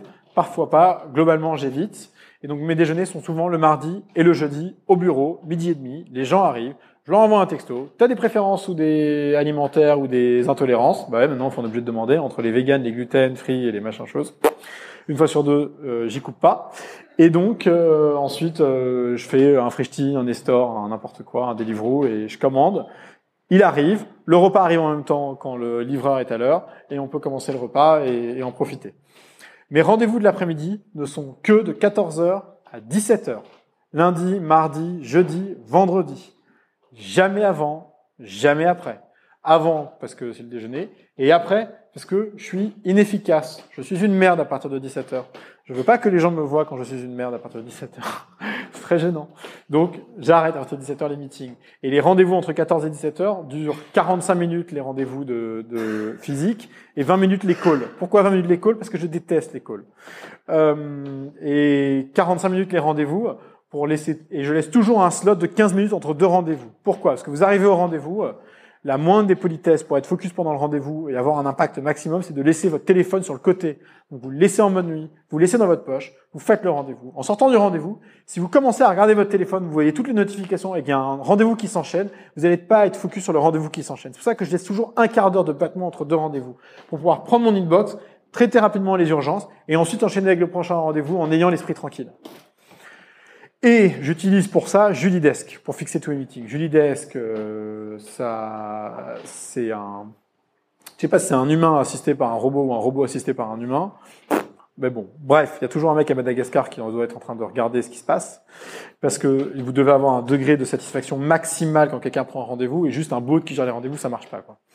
Donc Julie Desk, elle a ses contraintes, elle les connaît. Elle sait que aucun rendez-vous de plus de 45 minutes, aucun rendez-vous de plus de 20 minutes, aucun call de plus de 20 minutes, 15 minutes entre deux rendez-vous, toujours à Station F les rendez-vous, le mardi rue de la Ville-Évêque, parce que je suis rue de la Ville-Évêque le mardi, euh, j'évite de me déplacer si je peux, désolé, et entre 14h et 17h, lundi, mardi, jeudi, vendredi, et jamais plus de deux semaines à l'avance. Jamais. Parce que si je fixe des rendez-vous plus de deux semaines à l'avance, ça veut dire que j'ai accepté tout de rendez-vous. ou alors que je, ça veut dire que je suis mal organisé. Et en fait, toutes ces règles, elles sont venues comment? Donc, euh, je continue. Donc voilà, jusqu'à 17h. Et à 17h, qu'est-ce que je fais? À 17h, je fais tous les trucs de longue traîne que je fais pas le reste du temps. Typiquement, lire. Le matin, j'ai tellement la tête qui bouillonne avec tout ce que j'ai à faire que j'ai pas la patience de lire. L'après-midi, j'ai tous les rendez-vous. Donc, à partir de 17h, c'est le moment, c'est pour ça que je fais mon sport à 17h30 lundi, mercredi, vendredi, parce qu'à partir de 17h, c'est là où je, deviens inefficace. Donc, si je deviens inefficace, il faut que je trouve autre chose à faire. Et donc, tout ce que je regarde, notamment tous les contenus, j'utilise Pocket, je sauvegarde tout dessus, et j'y reviendrai après, je sauvegarde tout dessus, et c'est ce que je lis, euh, le, et c'est ce que je lis à partir de 17h. 17h, c'est le moment où je commence à, à descendre en pression euh, euh, sur la journée. Donc voilà, je descends un peu en pression, je, suis, je, je suis moins taqué, je commence à lire, etc. Et puis, ça vous permet après d'aborder la soirée un peu plus tranquillement et de bien dormir la nuit. Toutes ces... Le mercredi, je ne prends aucun rendez-vous. Je ne prends aucun rendez-vous pour fixer les urgences et aussi pour bosser sur tous les trucs justement dont je vous ai parlé avant, d'anticipation et, et, et, et, de et d'over deliverability quoi. Euh, c'est là que euh, je vais bosser euh, sur notre outil de scrapping, euh, sur euh, chercher des experts, sur faire un live, mettre en place une espèce de office hour live qu'on veut qu'on veut bosser, etc., etc. Écrire un, article médium, euh, je ne sais quoi. Donc c'est le mercredi que je fais toutes ces choses-là. Ces espèces, c'est mon fil rouge le mercredi. C'est là où je fais euh, où je fais toutes ces tâches. Tout cet agenda, c'est pas un jour je me suis posé, je me suis dit bon, aujourd'hui c'est fini, je vais faire un agenda de compète. En fait, c'est juste, je suis arrivé chez Kima, septembre 2015, j'ai regardé, on recevait 300, 510 par semaine, on enchaînait comme des malades, et puis j'ai commencé à me faire dépasser par mon agenda. Je, je prenais trop de meetings, euh, les meetings étaient trop longs, etc., etc. Et donc en fait, j'ai taclé les sujets les uns après les autres. Donc d'abord, je me suis rendu compte que je prenais trop de meetings, donc j'avais pas le temps de faire les choses. Donc j'ai dit plus de meetings le matin. Bim, qu'il est le meeting le matin? Ensuite, je me suis rendu compte que les entrepreneurs, les voir une heure, ça sert à rien. Il faut les voir une demi-heure à 45 minutes maximum, c'est largement suffisant. Ça leur met la pression en plus nécessaire d'être efficace, donc d'être bon pendant un meeting. Donc, bim, rendez-vous 45 minutes. Ensuite, je me suis rendu compte que j'avais beaucoup d'emails entre les rendez-vous. Donc, il fallait que je laisse un buffer, buffer de 15 minutes. Que j'avais beaucoup, beaucoup de demandes de déjeuner extérieur. Ça me gonfle les déjeuners extérieurs. J'arrête les déjeuners. Tu veux venir déjeuner? Pas de problème. Viens au bureau, on commande un Frischti ou un Deliveroo ou un Uber Eats ou un Nestor ou un Pop Chef ou peu importe. Euh, J'essaie de pas faire de jaloux. Hein. Euh, dans la food tech, c'est chaud quand même. Euh, donc euh, voilà, pour les pour le après 17h, parce que je me suis rendu compte que j'avais beaucoup de rendez-vous après 17h, un ou deux, et que terminer ces rendez-vous à 18h30 c'était trop quoi. Parce qu'à 18h30 faut que fasse quoi Faut que je commence à descendre mes emails. Sauf que le deal avec ma femme c'est que je suis à la maison à 19h30 quoi. Et après j'ai besoin de rebosser à 21h30, je rebosse à 21h30. Mais le deal c'est à 19h30, je suis à la maison, les enfants ils ont terminé leur bain, on leur lit une histoire, on les couche, machin, on dîne, bref, on a notre vie perso quoi. Donc il y a toutes ces choses-là en fait. Et donc ce que j'ai fait, c'est que j'ai juste pris les problèmes les uns après les autres. Et c'est la même méthode que ce que je vous ai dit juste avant. C'est un escalier. Et j'ai killé les sujets les uns après les autres. Et puis à un moment donné, vous vous retournez, ça fait six mois, ça fait neuf mois, ça fait un an, et tout d'un coup, vous êtes rendu compte que vous êtes organisé comme une putain de machine, et que grâce à ça, bah, vous respirez, quoi. Vous avez le temps de venir euh, chez The Family euh, le samedi matin, euh, faire un talk tranquille. Bon, même si hier, je vous avoue, j'étais en train de faire les slides vers 20h30, mais c'est aussi, mais ça, justement, c'est à cause de, la routine breaker du fait que ma femme est partie avec des enfants. J'ai pas besoin de rentrer à 19h30. Donc je suis là, je m'installe sur mon bureau et tout, je fous rien, enfin bref. Donc, euh, donc toute cette routine, elle est juste le fruit de problèmes que je tacle au fur et à, mesure. Et si demain je me rends compte que j'ai d'autres problèmes sur d'autres sujets, eh ben je vais juste les régler, quoi. Et donc, euh, les, problèmes d'ailleurs, c'est comme une, euh, je dis souvent ça pour, pour, pour aller vraiment à la, pour, faire un, un, extrême, mais moi je dis souvent, le problème c'est comme réserver un restaurant, quoi. C'est un phone call, quoi. C'est juste faut faire une action. Euh, donc vous faites cette action. Donc vous avez un problème, vous regardez le problème, il y a une action à faire, vous mettez derrière vous, vous torchez, vous avancez quoi. J'adore les mecs qui prennent les problèmes, qui les regardent. J'ai l'impression qu'il y a des gens qui aiment nurturer les problèmes, quoi, les garder dans un petit sac. Oh j'ai un petit problème là, il est sympa et tout. C'est horrible. Je veux dire, quand vous avez un problème, vous le torchez, quoi, vous le traitez. C'est comme euh, un entrepreneur à qui on n'ose pas dire non. Vous vous rendez pas compte à quel point ça embrouille la tête d'un investisseur de pas dire non à un entrepreneur. Alors que c'est tellement plus satisfaisant d'appeler un entrepreneur et de dire écoute, désolé, ton sujet, j'aime moyen, je vais pas le faire. Et il te dit mais pourquoi? Et la réponse c'est parce que j'ai pas envie, parce que je le sens pas, parce que j'ai pas de conviction, parce que euh, ton marché c'est pas ma cave, etc. La seule chose qu'on dit jamais aux entrepreneurs c'est qu'on n'a pas de fit avec eux. parce que c'est beaucoup trop personnel et ça crée une déception chez l'entrepreneur qui fait qu'il va vous faire une sale répute. Euh, mais sinon, tout le reste, on peut le dire. Donc voilà comment mon agenda est organisé. Euh, et j'essaye. Et alors, on a évidemment, on est invité à tous les événements euh, de, de, de, de, la Terre, surtout les rooftop parties de nos entrepreneurs qui ont leur nouveau bureau entre mai et juillet. Là, c'est la folie. Genre, tous les jours, il y a une rooftop party. Euh, et donc, moi, ce que je fais, c'est que j'évite d'avoir plus d'une soirée euh, par tranche de 10 jours euh, en dehors de la maison. Euh, voilà. Les outils que j'utilise. Alors, euh, il y a des gens, c'est des spécialistes des outils, ils en ont 15. Euh, moi, je ne sais pas ce que je ferai avec 15 outils, mais j'en ai quelques-uns que j'adore. Le premier, c'est évidemment Gmail. Donc, j'ai essayé Inbox, j'ai essayé euh, les Spark, les Airmail, le mail de Mac, etc. Moi, j'aime le côté ugly et efficace de Gmail. C'est ma cam, ça marche, je connais mes raccourcis, j'ai un Shift Flèche pour archiver, euh, mon Pom Enter pour envoyer, euh, mon, euh, mon euh, Shift A pour Reply All, etc., etc., etc. Et ça marche super bien et j'enchaîne avec ça. Euh, sur mon Gmail, j'ai souvent des réponses toutes faites. Alors, donc j'ai Gmail et puis j'ai des problèmes parce que je reçois beaucoup aussi de sollicitations sur LinkedIn. Et donc j'ai donc j'ai des raccourcis. Donc j'utilise Atext pour ça. Et les raccourcis sur Atext sont assez simples. Euh, le premier raccourci, c'est pour dire non aux entrepreneurs. J'ai un no deal FR, un no deal EN, je vous l'ai déjà dit. Hein. Le deal FR, malheureusement, pas un sujet sur lequel on souhaite se positionner, désolé. Hop. Et puis j'ai aussi un truc pour LinkedIn, c'est envoyez-moi un email. Avec, je donne mon email, jean@skimaventures.com. Et ça, c'est euh, FRM ENM pour euh, bref, pour euh, email en anglais, send me an email et envoyez-moi un email. Bim. J'envoie ça et j'en ai comme ça une petite dizaine pour l'adresse. Euh, genre, euh, rendez-vous chez Station F. Et j'ai une fois sur deux, c'est où Station F? Utilise Google Maps, putain. Et donc, pour l'été qui me repose la question, maintenant, j'ai l'adresse euh, sur le truc, quoi. en plus, c'est bien, ils ont fait un beau boulot chez Station F. Tu regardes sur Google Maps, il y a Station F, il y a la photo, une photo récente, pas un truc en construction et tout, c'est clean. Merde, quoi. Euh, maintenant, je pense par contre il va aussi que je rajoute euh, va chez Station F, va à l'accueil, pose ta pièce d'identité, j'arrive. Mais euh, bref, donc euh, donc j'ai ces raccourcis là, ils fonctionnent, j'utilise avec Gmail pour tous les contenus que je regarde sur Facebook, Twitter, machin. Sur alors j'utilise IFTTT. Sur Twitter, je mets en favori, bim, ça envoie dans un Pocket. Et sur Facebook, c'est un peu bâtard. Quand vous sauvegardez un contenu, il n'y a pas de, aucun moyen de l'envoyer sur Pocket. Donc ce que je fais, c'est que je fais un share je me le partage à moi-même sur mon wall, super narcissique. euh, donc je me le partage à moi-même et automatiquement IFTTT s'occupe de le mettre dans mon Pocket.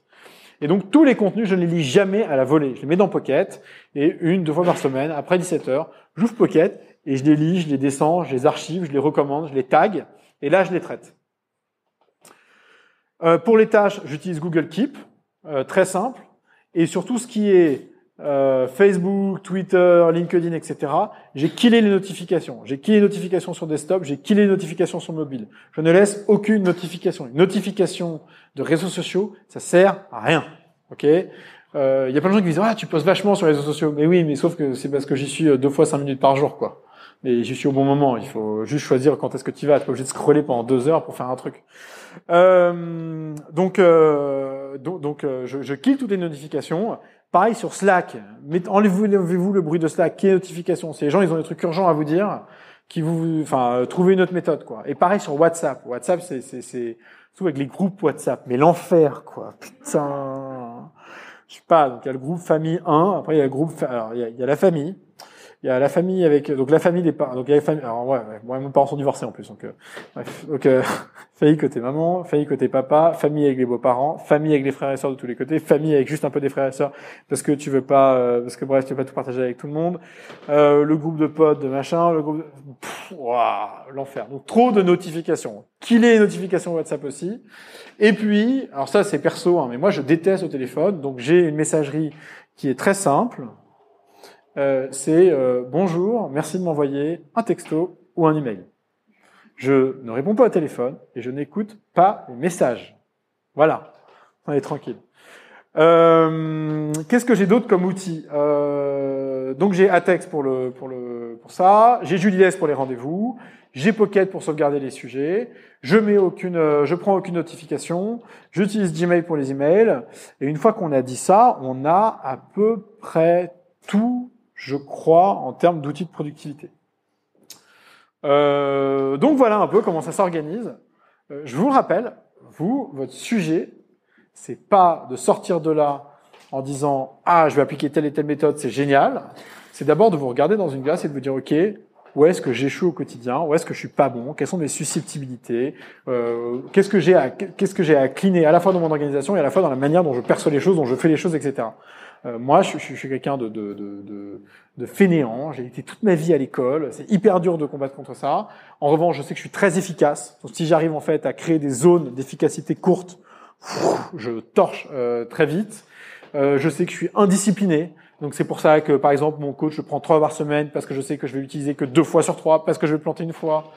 Euh, euh, j'ai mis mes espaces de to-do euh, forward zéro parce que je sais pas gérer les to-do autrement, etc., etc., etc. Donc juste faut vous développer votre propre système. Ne prenez pas une méthode existante d'un bouquin et tout. Fuck le Miracle Morning, fuck la semaine de 4 heures, fuck toutes ces, toutes ces putains de régimes à la con. Prenez ce avec quoi vous êtes à l'aise. Moi, j'aime bien bouffer le soir. Le mec qui me dit pas bouffer le soir, c'est là que tu prends pas, j'en ai rien à foutre. Moi, si je veux me faire un big fan dans le soir, je me fais un big fan dans le soir. Après, je me démerde pour bouffer une salle le lendemain et la veille, quoi.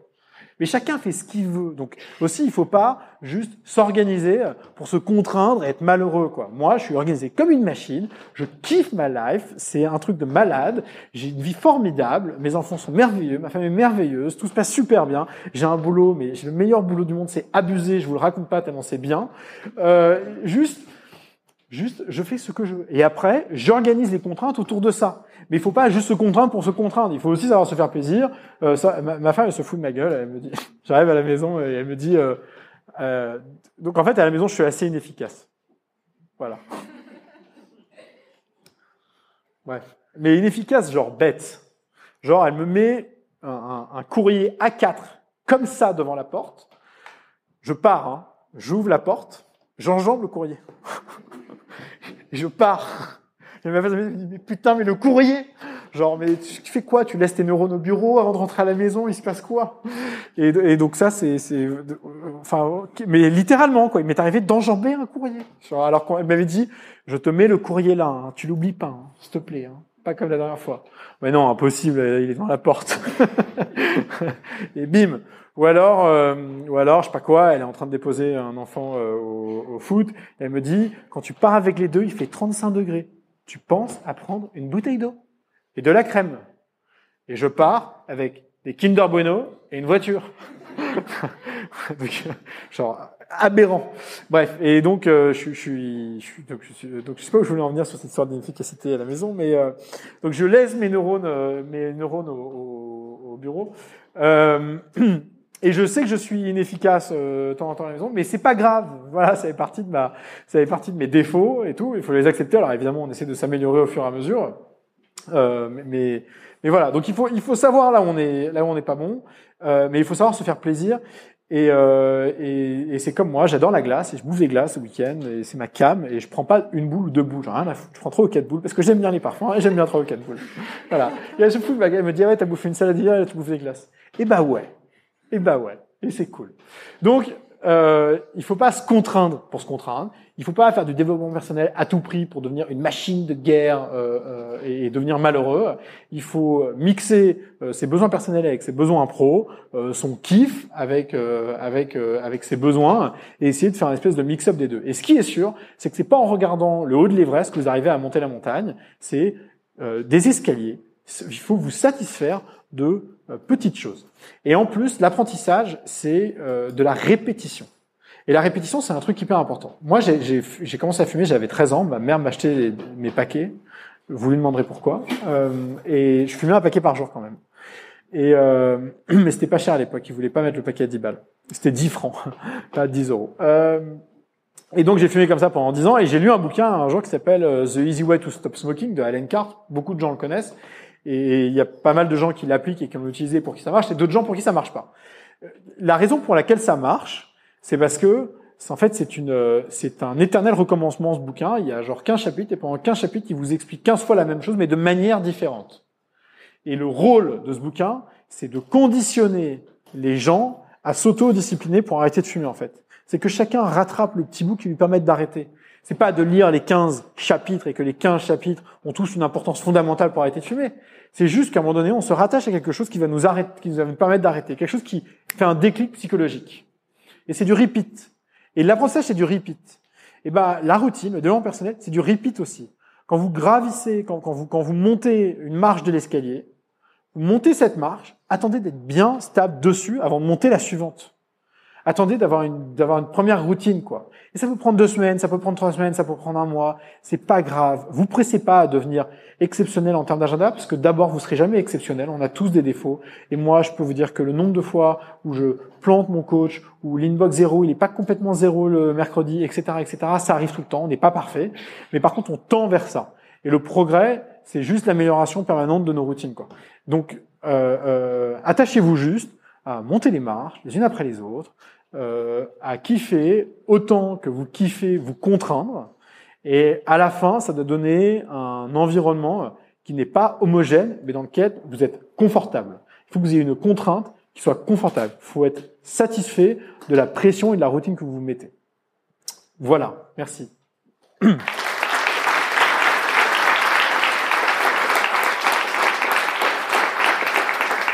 Euh, question et, et, et, ne venez pas me voir après en one-to-one pour me poser des questions qui auraient pu être utiles pour tout le monde. Hein. Ouais. Est-ce que tu utilises un outil de prise de notes Si oui, lequel Aucun.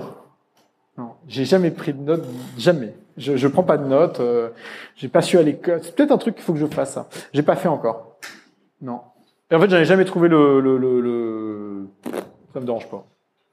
Juste quand je suis à un meeting, il y a des trucs intéressants parfois, je vais les noter dans, mon, dans les tâches, mais sinon, non, je prends pas de notes. Oui? Qu'est-ce que tu penses d'écrire un journal de productivité et mettre ses, objectifs par écrit? Qu'est-ce que je pense d'écrire un journal de productivité et de mettre euh, ces techniques par écrit? Alors, il est où Bao. Il n'est pas là. Euh, donc il y a ces, trois mecs qui ont créé ce bouquin là, euh, dont le working title c'est la 25e heure. Et en fait, je me suis posé la même question à un. Je me suis dit ah putain c'est cool, on va prendre plein de méthodes, on va les mettre dans un bouquin et ça va être génial pour les entrepreneurs. Euh, et en fait, euh, ça demande une discipline d'écriture euh, hyper violente. Je, je sais pas comment, il faudrait que j'en parle avec Rachel euh, chez Station M. Je sais pas comment elle a fait pour écrire ses bouquins et comment elle se discipline à écrire. Mais j'ai toujours eu l'impression que, que, que, écrire, d'être écrivain, euh, c'était un travail sur soi, un effort, mais juste surhumain, quoi. Euh, eux, ce qu'ils ont fait, ils ont une bonne idée. Ils sont pris un week-end, deux jours, bim, ils sont partis en week-end, ils ont torché le bouquin en deux jours. Je pense que si un jour je vais faire quelque chose, je le ferai comme ça. C'est-à-dire une énorme contrainte, trois jours, et tu pars pas tant que t'as pas terminé le, le, le bouquin. Mais sinon, j'ai pas le, pas envie, quoi. Je me suis dit à un moment donné, j'ouvre une publication Medium, euh, je le titre Human Machine, et toutes les semaines, je mets un article, à un moment donné, ça fera une somme d'articles.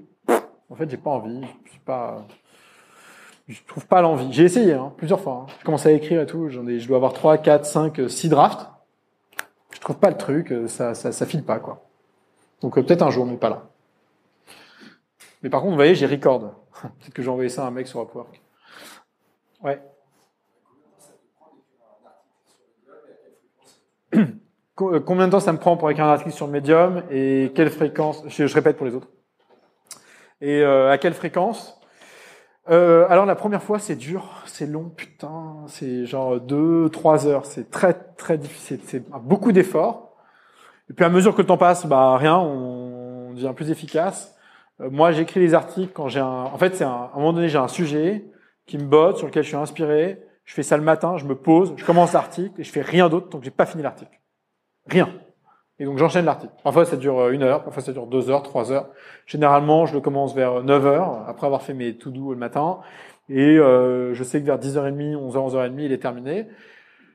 Euh, dans les bons mois, je vais en publier euh, 4, 5, 6, et dans les mauvais mois, 2, 2, 3.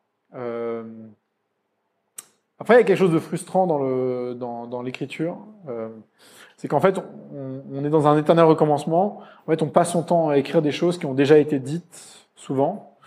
Euh, et donc moi j'ai écrit beaucoup de choses assez, assez bateau pendant longtemps et j'en ai eu marre. Donc euh, maintenant j'essaie d'écrire des choses qui sont soit personnelles, soit qui sont moins bateaux que ce qu'on a déjà lu. Et je veux plus jamais écrire quelque chose qui a déjà été écrit quelque part. C'est hors de question. Et après je me suis rendu compte que les contenus les plus consistants, les plus travaillés, euh, genre euh, comment faire un bon board meeting, comment faire un bon pitch deck, etc., sont ceux qui marchent le mieux et qui ont une récurrence de lecture. Euh, enfin, il y a toujours des lectures quoi, tous les jours, ceux qui marchent le mieux. De la même manière que les articles accrocheurs qui ont pas beaucoup de consistance marchent très bien aussi. C'est très frustrant ça dans l'écriture. hein. C'est horrible. C'est t'écris un article de merde, il marche. T'écris un truc bien, il marche pas. Boum. Voilà. Bah ouais, les gens préfèrent lire Voici que le monde. Chacun son truc. Ouais. Euh, Vas-y. Comment je gère les idées? Et quand tu as une idée, un être générateur, comme implémentateur pour travailler des workshops, et ça, c'est des listes Oui. qui sont internet qu'on peut en plus à prioriser parce que c'est pas encore là, parce que tu vas tout de suite, travailler dessus. Alors moi j'ai trois, j'ai trois. Donc en fait j'ai mes deux listes de to-do et j'ai une liste euh, blanche sur laquelle je mets que des idées. Donc c'est là où j'ai, qui sont pas des to-do, qui sont des trucs un peu plus longs, euh, longue traîne, fil rouge, etc. J'en ai toujours deux, trois, quatre, cinq. Et euh, si j'en, je dépasse jamais cinq. Si je dépasse, c'est qu'il faut que j'en torche une, quoi. hein. Sinon je l'enlève. Je tu la dégage. C'est genre au revoir. voilà, comme ça euh, t'es tranquille. Ouais. Est-ce que tu prends le temps pour euh, réfléchir à préparer le meeting? Alors comment je comment je prépare le meeting quand je le prends? Donc déjà j'ai toujours un quart d'heure entre deux meetings, donc c'est le moment pendant lequel je peux préparer mon meeting. Et moi j'adore rien foutre. Genre 11h30, euh, j'arrête de bosser, j'arrête tout, je m'installe sur un canapé, je fous rien pendant un quart d'heure. J'adore. Euh, et c'est là que je, euh, je traîne sur euh, Facebook, Twitter, LinkedIn, je scroll et tout. Je vois les emails passer, je les laisse. ouais. Et en fait, tu prends un peu de temps quoi pour rien faire. Et ne rien faire, c'est un. Ah si, il y a plein de gens qui veulent faire de la méditation. Alors moi, je suis sûr que la méditation c'est utile, mais vous pouvez pas savoir à quel point ça me fait chier. C'est comme le sport. Euh, mais un jour, j'espère essayer. Euh, donc voilà, donc euh, rien. Je les rendez-vous. Euh, je dis en fait le matin, tous les matins, je regarde mon agenda. Donc je regarde les rendez-vous. Euh, Parfois, il y a des noms. Je me dis putain, c'est quoi ce rendez-vous déjà? Et donc je cherche. Mais sinon, a priori, j'ai une bonne vision de ce que je dois faire pendant la journée, quoi. Et comme j'ai que des rendez-vous de 14 à 17 heures, à 17 heures, j'en ai pas beaucoup. Hein. J'en ai que euh, 4, 5, 6. Donc ça va vite. Hein. T'as l'air ton taf, mais du coup, comment tu fais pour décrocher le soir Je décroche pas. Non, je décroche pas. Euh, je décroche pas de mon taf. Mon taf, c'est ma vie, euh, c'est ma cam. Euh, en fait, on est dans, l'investissement, dans un people business. Notre boulot, c'est de créer des relations longues, de confiance, fortes, avec des entrepreneurs qui, on pense, vont faire des choses exceptionnelles et qu'on est content de et qu'on est content d'accompagner dans cette dans cette dans cette journée, quoi. Et et donc, euh, bah rien, c'est comme des amis, quoi. Et donc, euh, bah, les amis, euh, ils sont pas là que pendant le boulot, ils sont là tout le temps. Donc, tu sors du boulot, tu rentres chez toi, évidemment, tu passes ton temps avec, ta femme, avec tes amis et tout. Mais euh, tu passes aussi beaucoup de temps avec ces entrepreneurs, parce que c'est ça qui te fait vibrer, tu vois, c'est ça qui te fait kiffer. Moi, mais, mais, mais je regarde ma liste de, je regarde ma liste. de- Enfin, tu vois, on est donc on est, on n'est pas mariés encore avec ma femme. On va faire ça l'année prochaine. Je regarde les listes des gens que j'invite. Il y en a la moitié, c'est les entrepreneurs avec lesquels j'ai bossé, quoi. Donc euh, non, moi il n'y a pas de, j'ai pas de coupure entre mon boulot et ma, euh, j'ai pas de coupure. D'ailleurs, donc je rentre à 19h30, j'ai- c'est du temps pour ma famille jusqu'à 21h30 et là je recommence à bosser euh, un soir sur deux. Voilà. Les week-ends je fais rien. Par contre. Est-ce que tu lis des bouquins et si oui, comment? Ah, c'est une très bonne question, ça, les bouquins. Alors non, je ne lis jamais de bouquins. Euh, je lis jamais de bouquins parce que les bouquins, c'est comme les, c'est comme les meetings. Il y a un mec qui a décidé que les meetings ça durait une heure. Il y a un mec qui a décidé que les bouquins ça faisait entre 200 et 500 pages. Et c'est abusé, alors que ça se résume très bien un bouquin. Alors je sais que c'est pour le repeat, pour que les gens en fait assimilent l'information, donc c'est important. Mais donc euh, je le fais pas. Donc je ne lis pas. Ça, ça, ça, ça me saoule de lire. Je lis juste euh, des bouquins quand j'en ai besoin. Et d'ailleurs, je vous conseille tous de faire ça. Alors j'ai je peux pas citer de nom, mais il y a un mec que je connais qui passe son temps à lire plein, plein, plein de bouquins. Vous pouvez pas savoir à quel point c'est inutile. Parce que vous lisez quelque chose qui ne vous servira à rien. En plus, il lit des bouquins business. C'est même pas des bouquins philosophiques. C'est même pas des polars. C'est même pas des trucs qui vous inspirent. C'est des trucs qui sont actionnables, qui n'actionnera jamais. Complètement con. Faut pas faire ça. Il faut lire les bouquins à mesure que vous arrivez devant des challenges, devant des choses à faire, devant des problèmes et tout. En plus, ça vous donne un motif de le lire. Ça vous donne une raison de retenir l'information. Si vous n'avez pas de raison de retenir l'information, l'information, vous la retenez pas, quoi. Donc là, par exemple, le dernier bouquin que j'ai lu, que j'adore, c'est, s'appelle The Five Dysfunctions of a Team. C'est, c'est, c'est, c'est fantastique. Euh, ça m'a été conseillé par euh, Firmin euh, Zocchetto, fondateur de PFIT. Et en fait, c'est un bouquin qui vous explique d'où vient le dysfonctionnement d'une équipe, d'une boîte. Et le dysfonctionnement d'une boîte, c'est assez simple en fait. Ça vient d'une pyramide toute simple qui est que les gens se font pas confiance au démarrage. Ils se font pas confiance souvent parce qu'ils se connaissent pas, ils n'ont pas pris le temps de se connaître, ils n'ont pas créé de proximité. Le fait qu'ils se, qu'ils se, qu'ils se font pas confiance euh, fait qu'ils sont pas capables de rentrer dans un conflit. Le conflit, c'est un truc important. C'est un truc important dans le couple, c'est un truc important dans le travail, c'est un truc important dans les amis. Le conflit, c'est la capacité à se dire les choses franchement, à les accepter, à échanger, à juste avoir une putain de relation normale, sans faux semblant et sans et sans vouloir euh, cacher euh, des choses ou cacher les ou, se cacher derrière des apparences. Quoi. Donc, il faut se dire les choses. Donc, si vous faites pas confiance, vous pouvez pas rentrer dans le conflit. Si vous pouvez pas rentrer dans le conflit, eh ben, vous pouvez pas avoir de commitment des gens. Le commitment, il est, intérêt- il est important. Le commitment, c'est vous prenez une room, vous mettez cinq personnes dans la pièce. Les gens se tapent sur la gueule, caricature évidemment, sur un sujet donné. Ils se tapent sur la gueule parce qu'ils ont confiance entre eux, parce qu'ils arrivent à se parler, parce que justement, ils arrivent à rentrer dans ce conflit-là. À la fin, ils prennent une décision. Ils sont pas tous d'accord, mais ils ont pris une décision.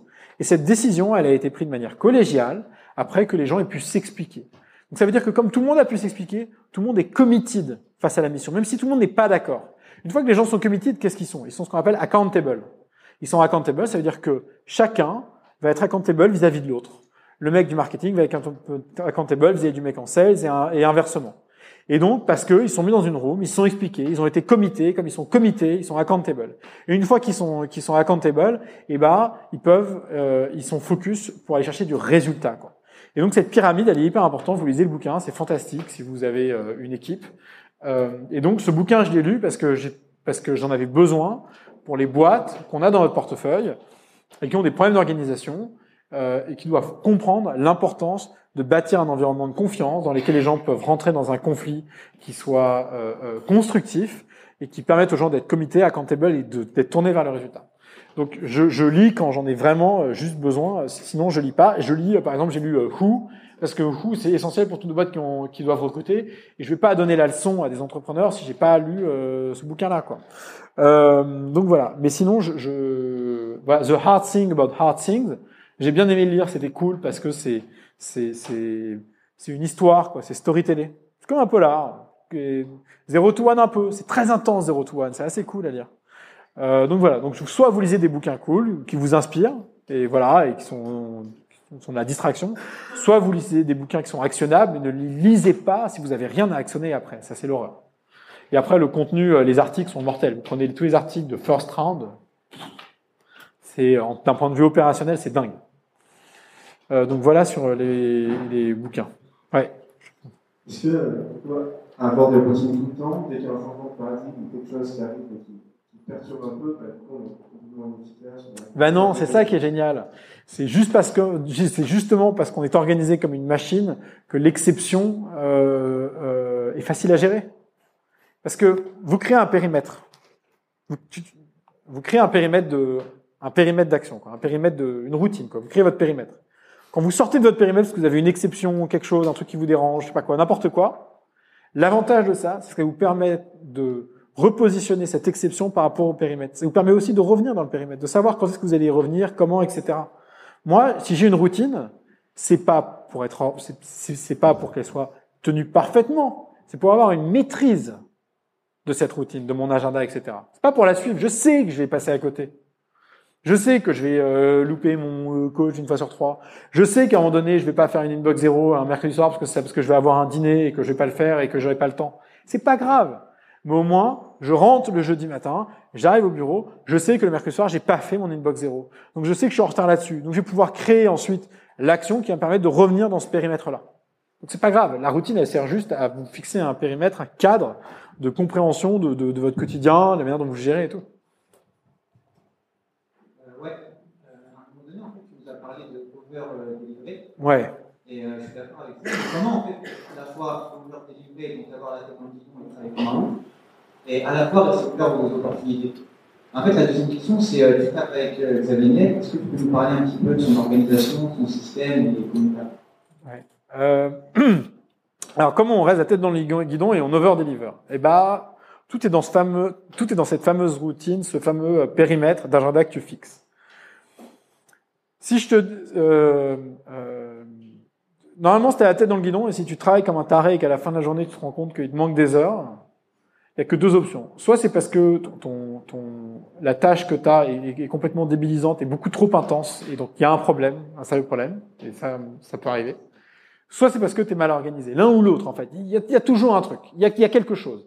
Si à la fin de la journée, tu es débordé, tu pas réussi à t'en sortir, etc., il y a un problème quelque part. faut que tu trouves le problème. Une fois que tu as trouvé le problème, faut que tu le tacles. Mais tu es obligé d'avoir du temps pour toi, parce que tu pas de temps pour toi, tu peux pas réfléchir, peux pas prendre de recul, pas prendre de plaisir. Et quand tu arrives dans la tâche, putain, mais t'es t'es plus efficace, tu vois, t'es plus bon. Et donc tu prends du temps pour toi, c'est la première chose que tu fais. Une fois que tu as commencé à prendre du temps pour toi, après tu reprends du temps pour là faire des tâches qui sont à côté ou qui sont un peu plus ou qui sont différentes pour anticiper et over deliver. Et en fait, c'est juste à ton agenda, il est fixé, je sais pas, tu prends 10 heures et tu dis OK, ces 10 heures comment je vais les faire tenir en 9 Pourquoi? Pour avoir une heure pour moi. Une fois que les fait tenir en 9, c'est comment les fais tenir en 8 pour avoir une autre heure pour faire autre chose à côté. C'est pour ça que moi j'ai mon mercredi dans lequel j'ai rien. Parce que mercredi, c'est le moment où je vais faire ces fameux projets fil rouge, etc., euh, qui, qui, qui sont dans la, qui sont dans la durée. Et ensuite, euh, quel que soit le projet sur lequel tu es, il faut découper par petites étapes. C'est la méthode des petits pas. Si vous commencez à vous fixer des objectifs trop gros sur des horizons trop longs, on n'y arrive jamais. Il faut se fixer des micro-tâches à killer tout le temps. C'est comme l'escalier. Hein. Puis tu killes et tu killes et tu killes et tu killes et tu killes et t'avances. Et donc euh, je n'ai jamais, moi c'est simple, j'ai rien de prévu à plus de deux semaines, quoi. Jamais. Je, je sais pas faire. Je suis incapable de délivrer un truc à plus de deux semaines. C'est comme putain le contrôle que tu as le lundi matin à 8 heures que tu re- que tu révises le dimanche soir à 21 heures. Moi j'étais le spécialiste pour ouvrir mon cahier à 7h30 le matin en me levant en allant au contrôle, quoi. Et ben c'est la même chose. On te file une tâche énorme et tu te retrouves comme un con la veille à la bourre pour le faire. Ah, ça marche pas. Et donc quand ça marche pas, le seul moyen de cleaner ça, c'est de dire ok, c'est quoi la première petite tâche à faire? Tac, tac, tac, tac, tac. Et on avance. Sans un diagramme de Gantt, hein. c'est pas nécessaire. Euh, donc voilà, donc tu prends ton agenda, tu récupères du temps pour toi, et ensuite tu récupères du temps pour over-deliver les choses. Ensuite, à propos de Xavier, euh, qu'est-ce que je peux dire et qu'est-ce que je peux pas dire? Ce que je peux dire, c'est que on m'a souvent posé la question de qu'est-ce que c'était de bosser pour lui et euh, euh, bon, d'abord, je pense que le qualificatif euh, numéro un, c'est- que c'est exceptionnel de bosser pour un mec comme ça. C'est exceptionnel parce que parce, que parce que rien ne l'arrête et il ne s'arrête jamais. C'est très intense comme c'est vraiment ça. Rien ne l'arrête, il ne s'arrête jamais quoi. Euh, il, il est toujours à la recherche de, de, de- solutions et de pour avancer, quels que soient les problèmes qu'on a, et on en, on en trouve euh, dans, dans nos dans nos boîtes du portefeuille, etc. Et il s'arrête jamais. Et je pense que euh, Kima, euh, Station F, backer des projets comme Black Peas et tout, etc. faire 42 US, etc. Enfin, voilà, il est toujours en mouvement permanent et tout. Je pense que c'est une bonne leçon et c'est une bonne leçon sur la sur l'importance d'over deliver et d'anticiper, de jamais s'arrêter euh, euh, euh, dans sa recherche d'excellence et d'aller toujours la petite step au-dessus. La deuxième chose, c'est que je sais pas, mais naturellement, moi, il m'est venu à l'esprit que pour travailler avec Xavier, il fallait être sympa, efficace et honnête. Et que si tu respectais ça et que tu étais tout le temps dans ce, dans ce mindset-là, a priori, ça marche. Ensuite, c'est quelqu'un qui reçoit énormément d'emails, énormément de sollicitations, qui, qui, qui, qui est donc, euh, donc, qui est très, très sollicité.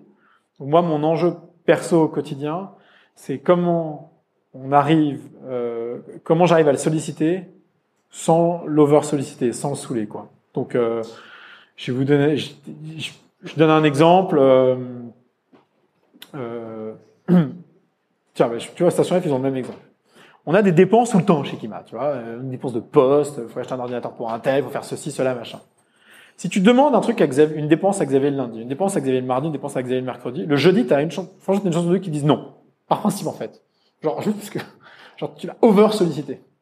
Donc c'est important. Quelqu'un comme ça qui te donne son temps, tu cherches à, à- plutôt à compresser le moment euh, euh, le, le- qui cherche à trouver le bon moment pour le solliciter de manière intense et en lui mâchant le travail pour qu'il puisse te donner une réponse rapide. En fait, c'est de respecter son agenda à lui qui fait qu'il est sursollicité. Quoi. Donc nous, par exemple, c'est con, mais euh, tu vois, on a plein de dépenses à droite, à gauche et tout, des petits trucs. À un moment donné, je lui ai dit, écoute, vous savez, est-ce que tu peux juste donner un budget de 1000 balles euh, et on en fait ce qu'on veut et tout. Et donc, on a dépensé 1000 euros en poste, en, notaire, en conneries, euh, sur un horizon de 6 mois. C'est rien, 1000 balles en 6 mois. Mais si j'avais dû lui faire un email, euh, euh, euh, tu vois, tous les jours, toutes les semaines pour des petites dépenses, c'est des trucs inutiles, c'est c'est saoulé. Donc moi, j'essaie de compresser à mort. C'est comme les voyages. Je pars à Barcelone, à Berlin, aux US et tout. Je le contacte pas pour Berlin, puis Barcelone, puis US. Je lui fais un mail, et je mets le, le titre de l'email, c'est travel.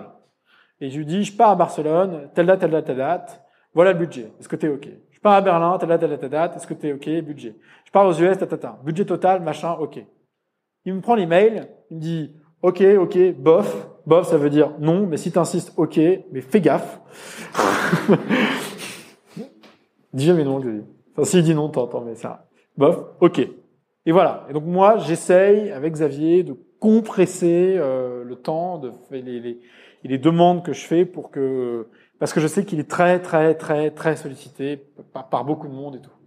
Et d'ailleurs, les sujets longue traîne, je le vois, hein, il les répond plutôt le soir, entre 11h et 1h du matin, ou alors le week-end. Et après, c'est un mec hyper accessible. euh, Si t'as besoin d'un quart d'heure avec lui, il va toujours te le donner. euh, euh, voilà, il est souvent dans les parages chez Iliad. euh, c'est- voilà le qualificatif, le, plus simple, c'est que bosser avec Xavier, c'est exceptionnel. Et c'est exceptionnel à tous les échelons quoi, à la fois en termes d'intensité, de qualité, de, de difficulté à cerner, euh, parce que un mec qui fait autant de choses à la fois, euh, euh, naturellement est contradictoire par nature et tout. Donc, tu vois, c'est- enfin bref, c'est intense quoi. Ouais. Euh, mais là, dans l'exemple que tu donnes, il pourra faire du micromanagement sur toute sa boîte comme ça, quoi. C'est pas du micromanagement. Parce que là, gérer des petites dépenses de 1000 euros, je pense que des dépenses, il y en a plein, quoi. Voilà ce qui va se passer. Tu vas lui demander ça. C'est pas lui qui va te dire non mais attends, tu crois pas qu'il y a une meilleure solution pour faire ça? Il va te dire ça me fait chier que tu m'envoies trois emails. Il va pas me dire demande-moi un budget que je vais te donner pour ceci cela. C'est à toi de venir avec la solution. C'est comme euh, avant on lui envoyait tous les signings. Et à un moment il m'a dit putain ça fait chier les signings là. Je, reçois trop d'emails des boîtes de portfolio. Comment on fait? Et donc on lui a dit bah écoute c'est très bien on trouve plus les signings. On, tu nous fais juste un, un power attorney, on signe les trucs. S'il y a des choses importantes ou impactantes on te tient au courant. En fait, il cherche la solution. C'est comme la dernière fois, j'étais dans le taxi avec lui. Il me dit, Jean, c'est quoi les boîtes qui foirent en ce moment? J'étais comme un con, j'avais pas la liste. J'ai 500 boîtes, je sais pas. Y a pas. Chez nous, on n'a pas de boîtes qui foirent. On a des Walking Dead. Tu sais, les mecs qui s'accrochent à la subvention de BPI et qui, qui, qui continuent de marcher. C'est là. Et ils sont toujours vivants. Et, et bref, et ils sont toujours là. Hein. De t'en as un qui, qui ressuscite et il fait un truc énorme, mais trois quarts du temps, il meurt. Mais tu vois, les Walking Dead. Donc je lui dis, bah écoute, je sais pas. euh, comme lui là. Donc lui, une boîte s'appelle Clever Cloud. Il est mort au moins trois fois. Puis il a ressuscité. Maintenant, ça va. Euh, mais on, on, pour info, on t'avait mis à zéro dans les boucles l'année dernière. hein. Merci, merci d'être revenu. hein. et donc, euh, et donc, euh, et donc, je suis dans le taxi. Il me dit ça. Putain, et j'arrive au bureau et je me dis, waouh. Alors en fait, je suis en train de me rendre compte que ça fait un an et demi que je bosse avec Xavier, qu'on fait 100 deals par an, dans lequel on met 15 millions d'euros par an, et le mec n'a pas de reporting sur Kima. Il me dit, mais merde, putain. Qu'est-ce que je fais? Je lui dis pas, je te propose, je te fais un reporting et tout. Putain, je rentre, je mets un template. Maintenant, il a un reporting toutes les fins de mois. Je lui ai demandé, je lui ai pas demandé s'il était content, pas content et tout. C'est la base, quoi, tu vois. Je- tu vois, il est venu me voir, il m'a dit, tiens, euh, euh, c'est quoi les boîtes qui meurent? J'ai pas la réponse. Et je me dis, ok, là, on a un problème. Comment je sauve le problème? Et ben, c'est comme quand euh, euh, tu lui envoies un email, deux emails, trois emails, quatre emails. Tu dis, putain, je lui ai envoyé quatre emails. C'est trop. Comment je compresse ça, tu vois? Donc, euh, à mesure que tu euh, Xavier, il est dans la, il fait de- du management implicite, pas explicite. Tu vois, il, il, il empower les gens, il leur fait confiance, et ce que ça, et, ce que ça t'impose, c'est de te discipliner toi-même, de gérer toi-même, c'est à toi de faire le, de t'organiser pour que ça marche, quoi. Euh, c'est tout le, c'est tout l'enjeu de bosser avec, euh. Mais c'est aussi hyper excitant, quoi, d'avoir un mec qui, qui fait autant confiance, euh, qui te donne autant de, autant de, autant de responsabilités parce que, bah parce que c'est motivant, quoi, tu vois. C'est, c'est, un, c'est un set de contraintes comme un autre. Alors moi j'aime bien. Euh, alors, le matin, le matin, tu as dit que tu étais vraiment focus euh, sur euh, tes tâches. Ouais. Comment tu gères l'interruption de tes collègues, par exemple? Moi, j'ai besoin de parler. Interdit. Tu fixes une, tu fixes une règle. Tu peux pas m'interrompre. Je mets les écouteurs, j'ai la musique. Si tu veux me parler, c'est sur Slack. Je te répondrai quand je serai dispo. Et si c'est urgent, tu viens me voir. Si c'est pas urgent, tu viens pas me voir. Et dans les grands groupes, c'est un gros problème. Tu vois, chez L'Oréal, ces cons-là, ils ont mis un open space. Ouais. Tada! Et tout d'un coup, eh, eh, tu viens, tu, viens prendre un café? Eh, eh, tu, tu, tu t'as vu mon email? Eh, eh, tu veux fumer une clope? Eh, mais laisse-moi tranquille. Genre, je, je, je suis bossé, quoi. Et c'est horrible parce que comme les gens, ils se disent pas non, parce qu'ils sont des grands groupes, on leur a interdit de dire non et que c'est la politique du compromis, et qu'en plus ils sont en open space, c'est l'horreur. Moi, j'aime bien dire non aux gens, je mets mes écouteurs, ouais, Jean, machin, euh, non, je suis pas dispo. Je suis pas dispo, c'est tout, c'est pas grave, on se parlera plus tard. Et euh, force-toi, euh, il faut forcer. Et ah, tu verras, au début, les gens disent ouais, euh, ça fait un peu chez tout, mais tu verras, après les gens ils acceptent à la fin. Ils finissent par accepter faut se forcer. Tu, tu, tu, tu- vas pas subir ça toute ta vie, quoi, tu vois. Obligé à un moment donné. Et si ton supérieur il est pas d'accord ou s'il comprend pas, bah, va falloir trouver autre chose. Hein. C'est con, mais Désolé. Ouais, dans une salle de réunion, dans un booth, tu sais les, les booths, euh, les espèces de bref, de cabine téléphonique là.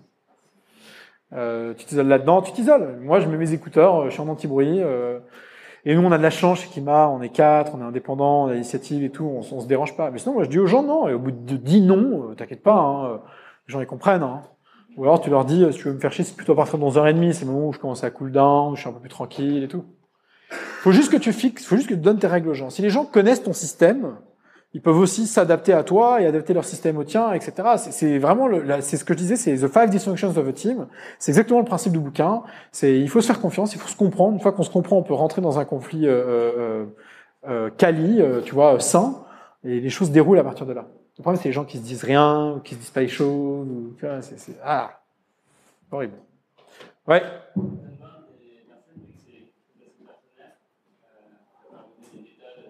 Attends, on va faire avec le micro. Quand on aborde des nouveaux employés ou de nouvelles personnes dans la team, euh, c'est quelque chose de personnel et qui s'apprend et qui se construit euh, individuellement. Euh, comment tu peux accélérer ce processus d'apprentissage et, et sans imposer par exemple une boîte zéro ou ce genre de choses? Dans, dans une boîte, c'est pareil, c'est méthode des petits pas. Alors, je crois que c'est un...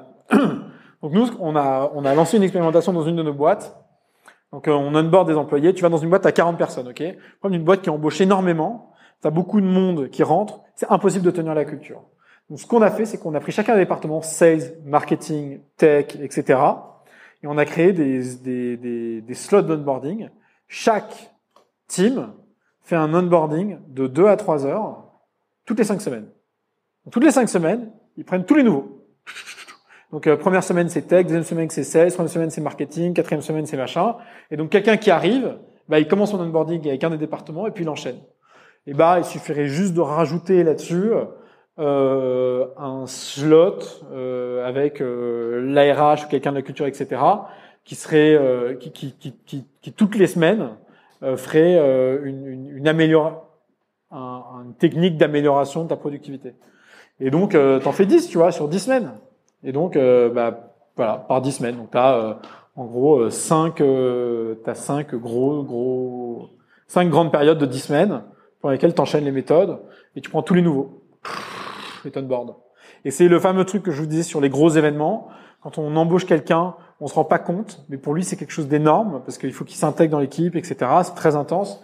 Et c'est pour ça que c'est important de découper en petits morceaux de façon à ce que la personne fasse son, son, son sa place dans, dans, dans, la boîte et rencontre l'équipe et s'intègre euh, doucement quoi.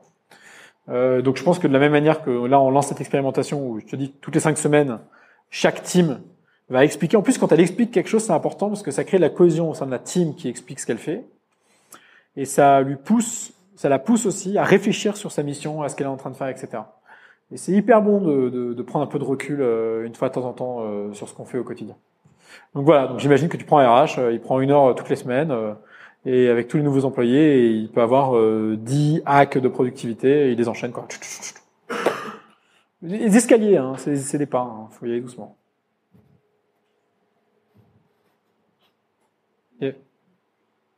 D'autres questions? Ah, derrière, regarde. Bonjour. Euh, sur, la relation que tu as avec les entrepreneurs ou avec les gens que tu rencontres qui ne sont pas forcément des entrepreneurs, tout ce qui est euh, suivi, euh, de relations, euh, que ce soit avec des gens politiques ou des gens euh, dans l'économie, est-ce que tu as un outil? Est-ce que tu t'es posé des règles ou est-ce que ça ne sert à rien et vaut mieux le, faire de manière euh, J'ai aucun outil pour suivre euh, les relations. Juste quand je faisais de la vente, quand je faisais de la levée de fonds, j'utilisais un CRM. Je prends un Strict par exemple que je plug sur Gmail. Et donc ce que tu fais, c'est que si vous vous avez beaucoup de relations à gérer et des, des suivis à faire, vous mettez un Strict, euh, vous installez Strict sur votre Gmail, vous mettez des, des, des, catégories et vous mettez les gens dans les catégories quoi.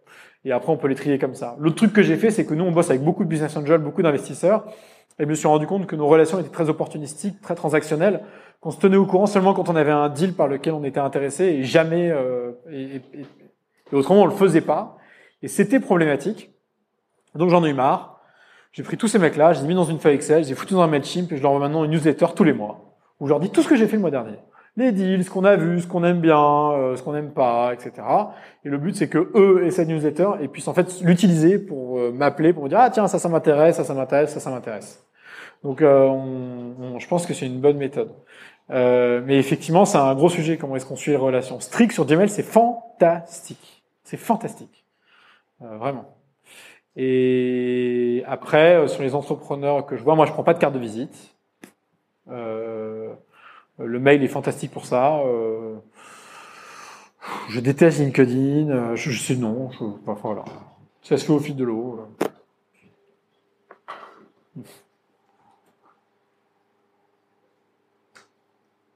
Une dernière question? Ah.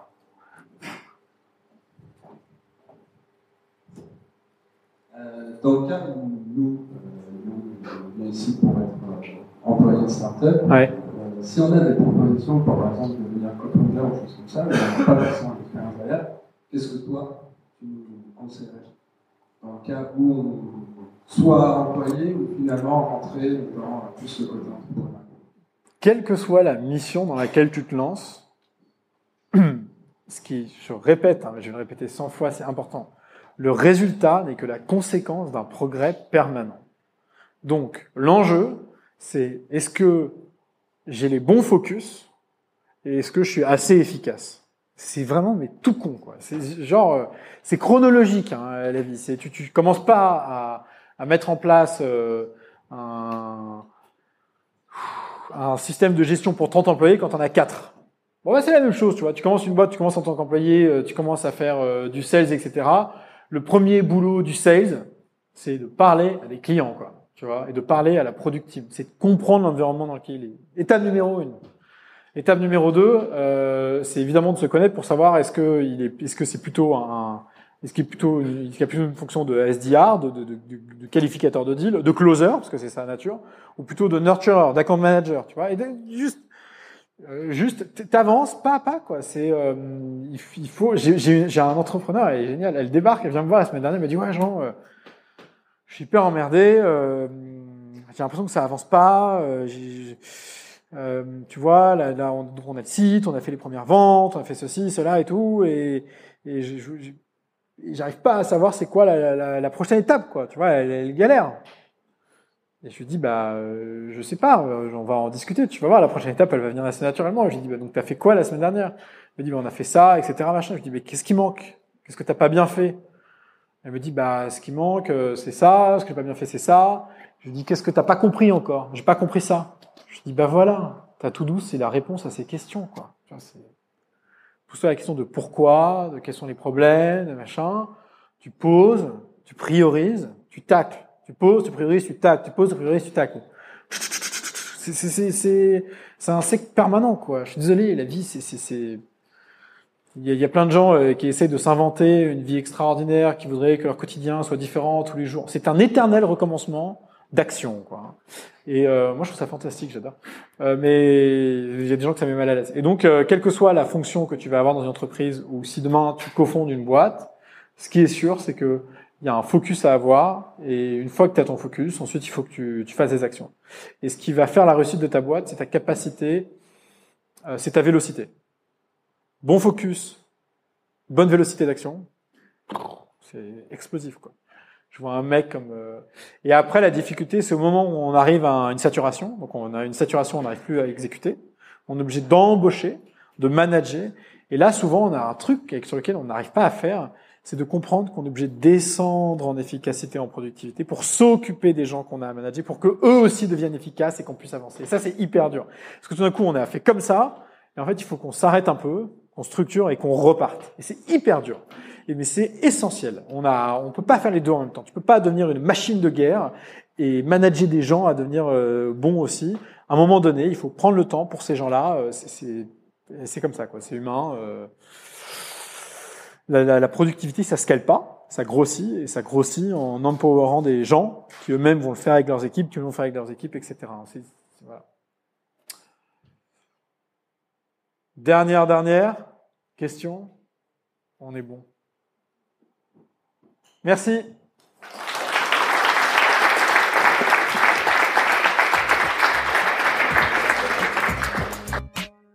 Merci d'avoir écouté. Si vous êtes encore là, c'est peut-être que l'épisode vous a plu. Si c'est le cas, rendez-vous sur nouvelleécole.org pour accéder à toutes les notes et références liées à cet épisode. N'hésitez pas à laisser votre avis dans les commentaires ou toute remarque qui pourrait m'aider à améliorer Nouvelle École. Vous êtes de plus en plus nombreux à écouter et ça, ça fait plaisir. Nouvelle École revient la semaine prochaine. À lundi.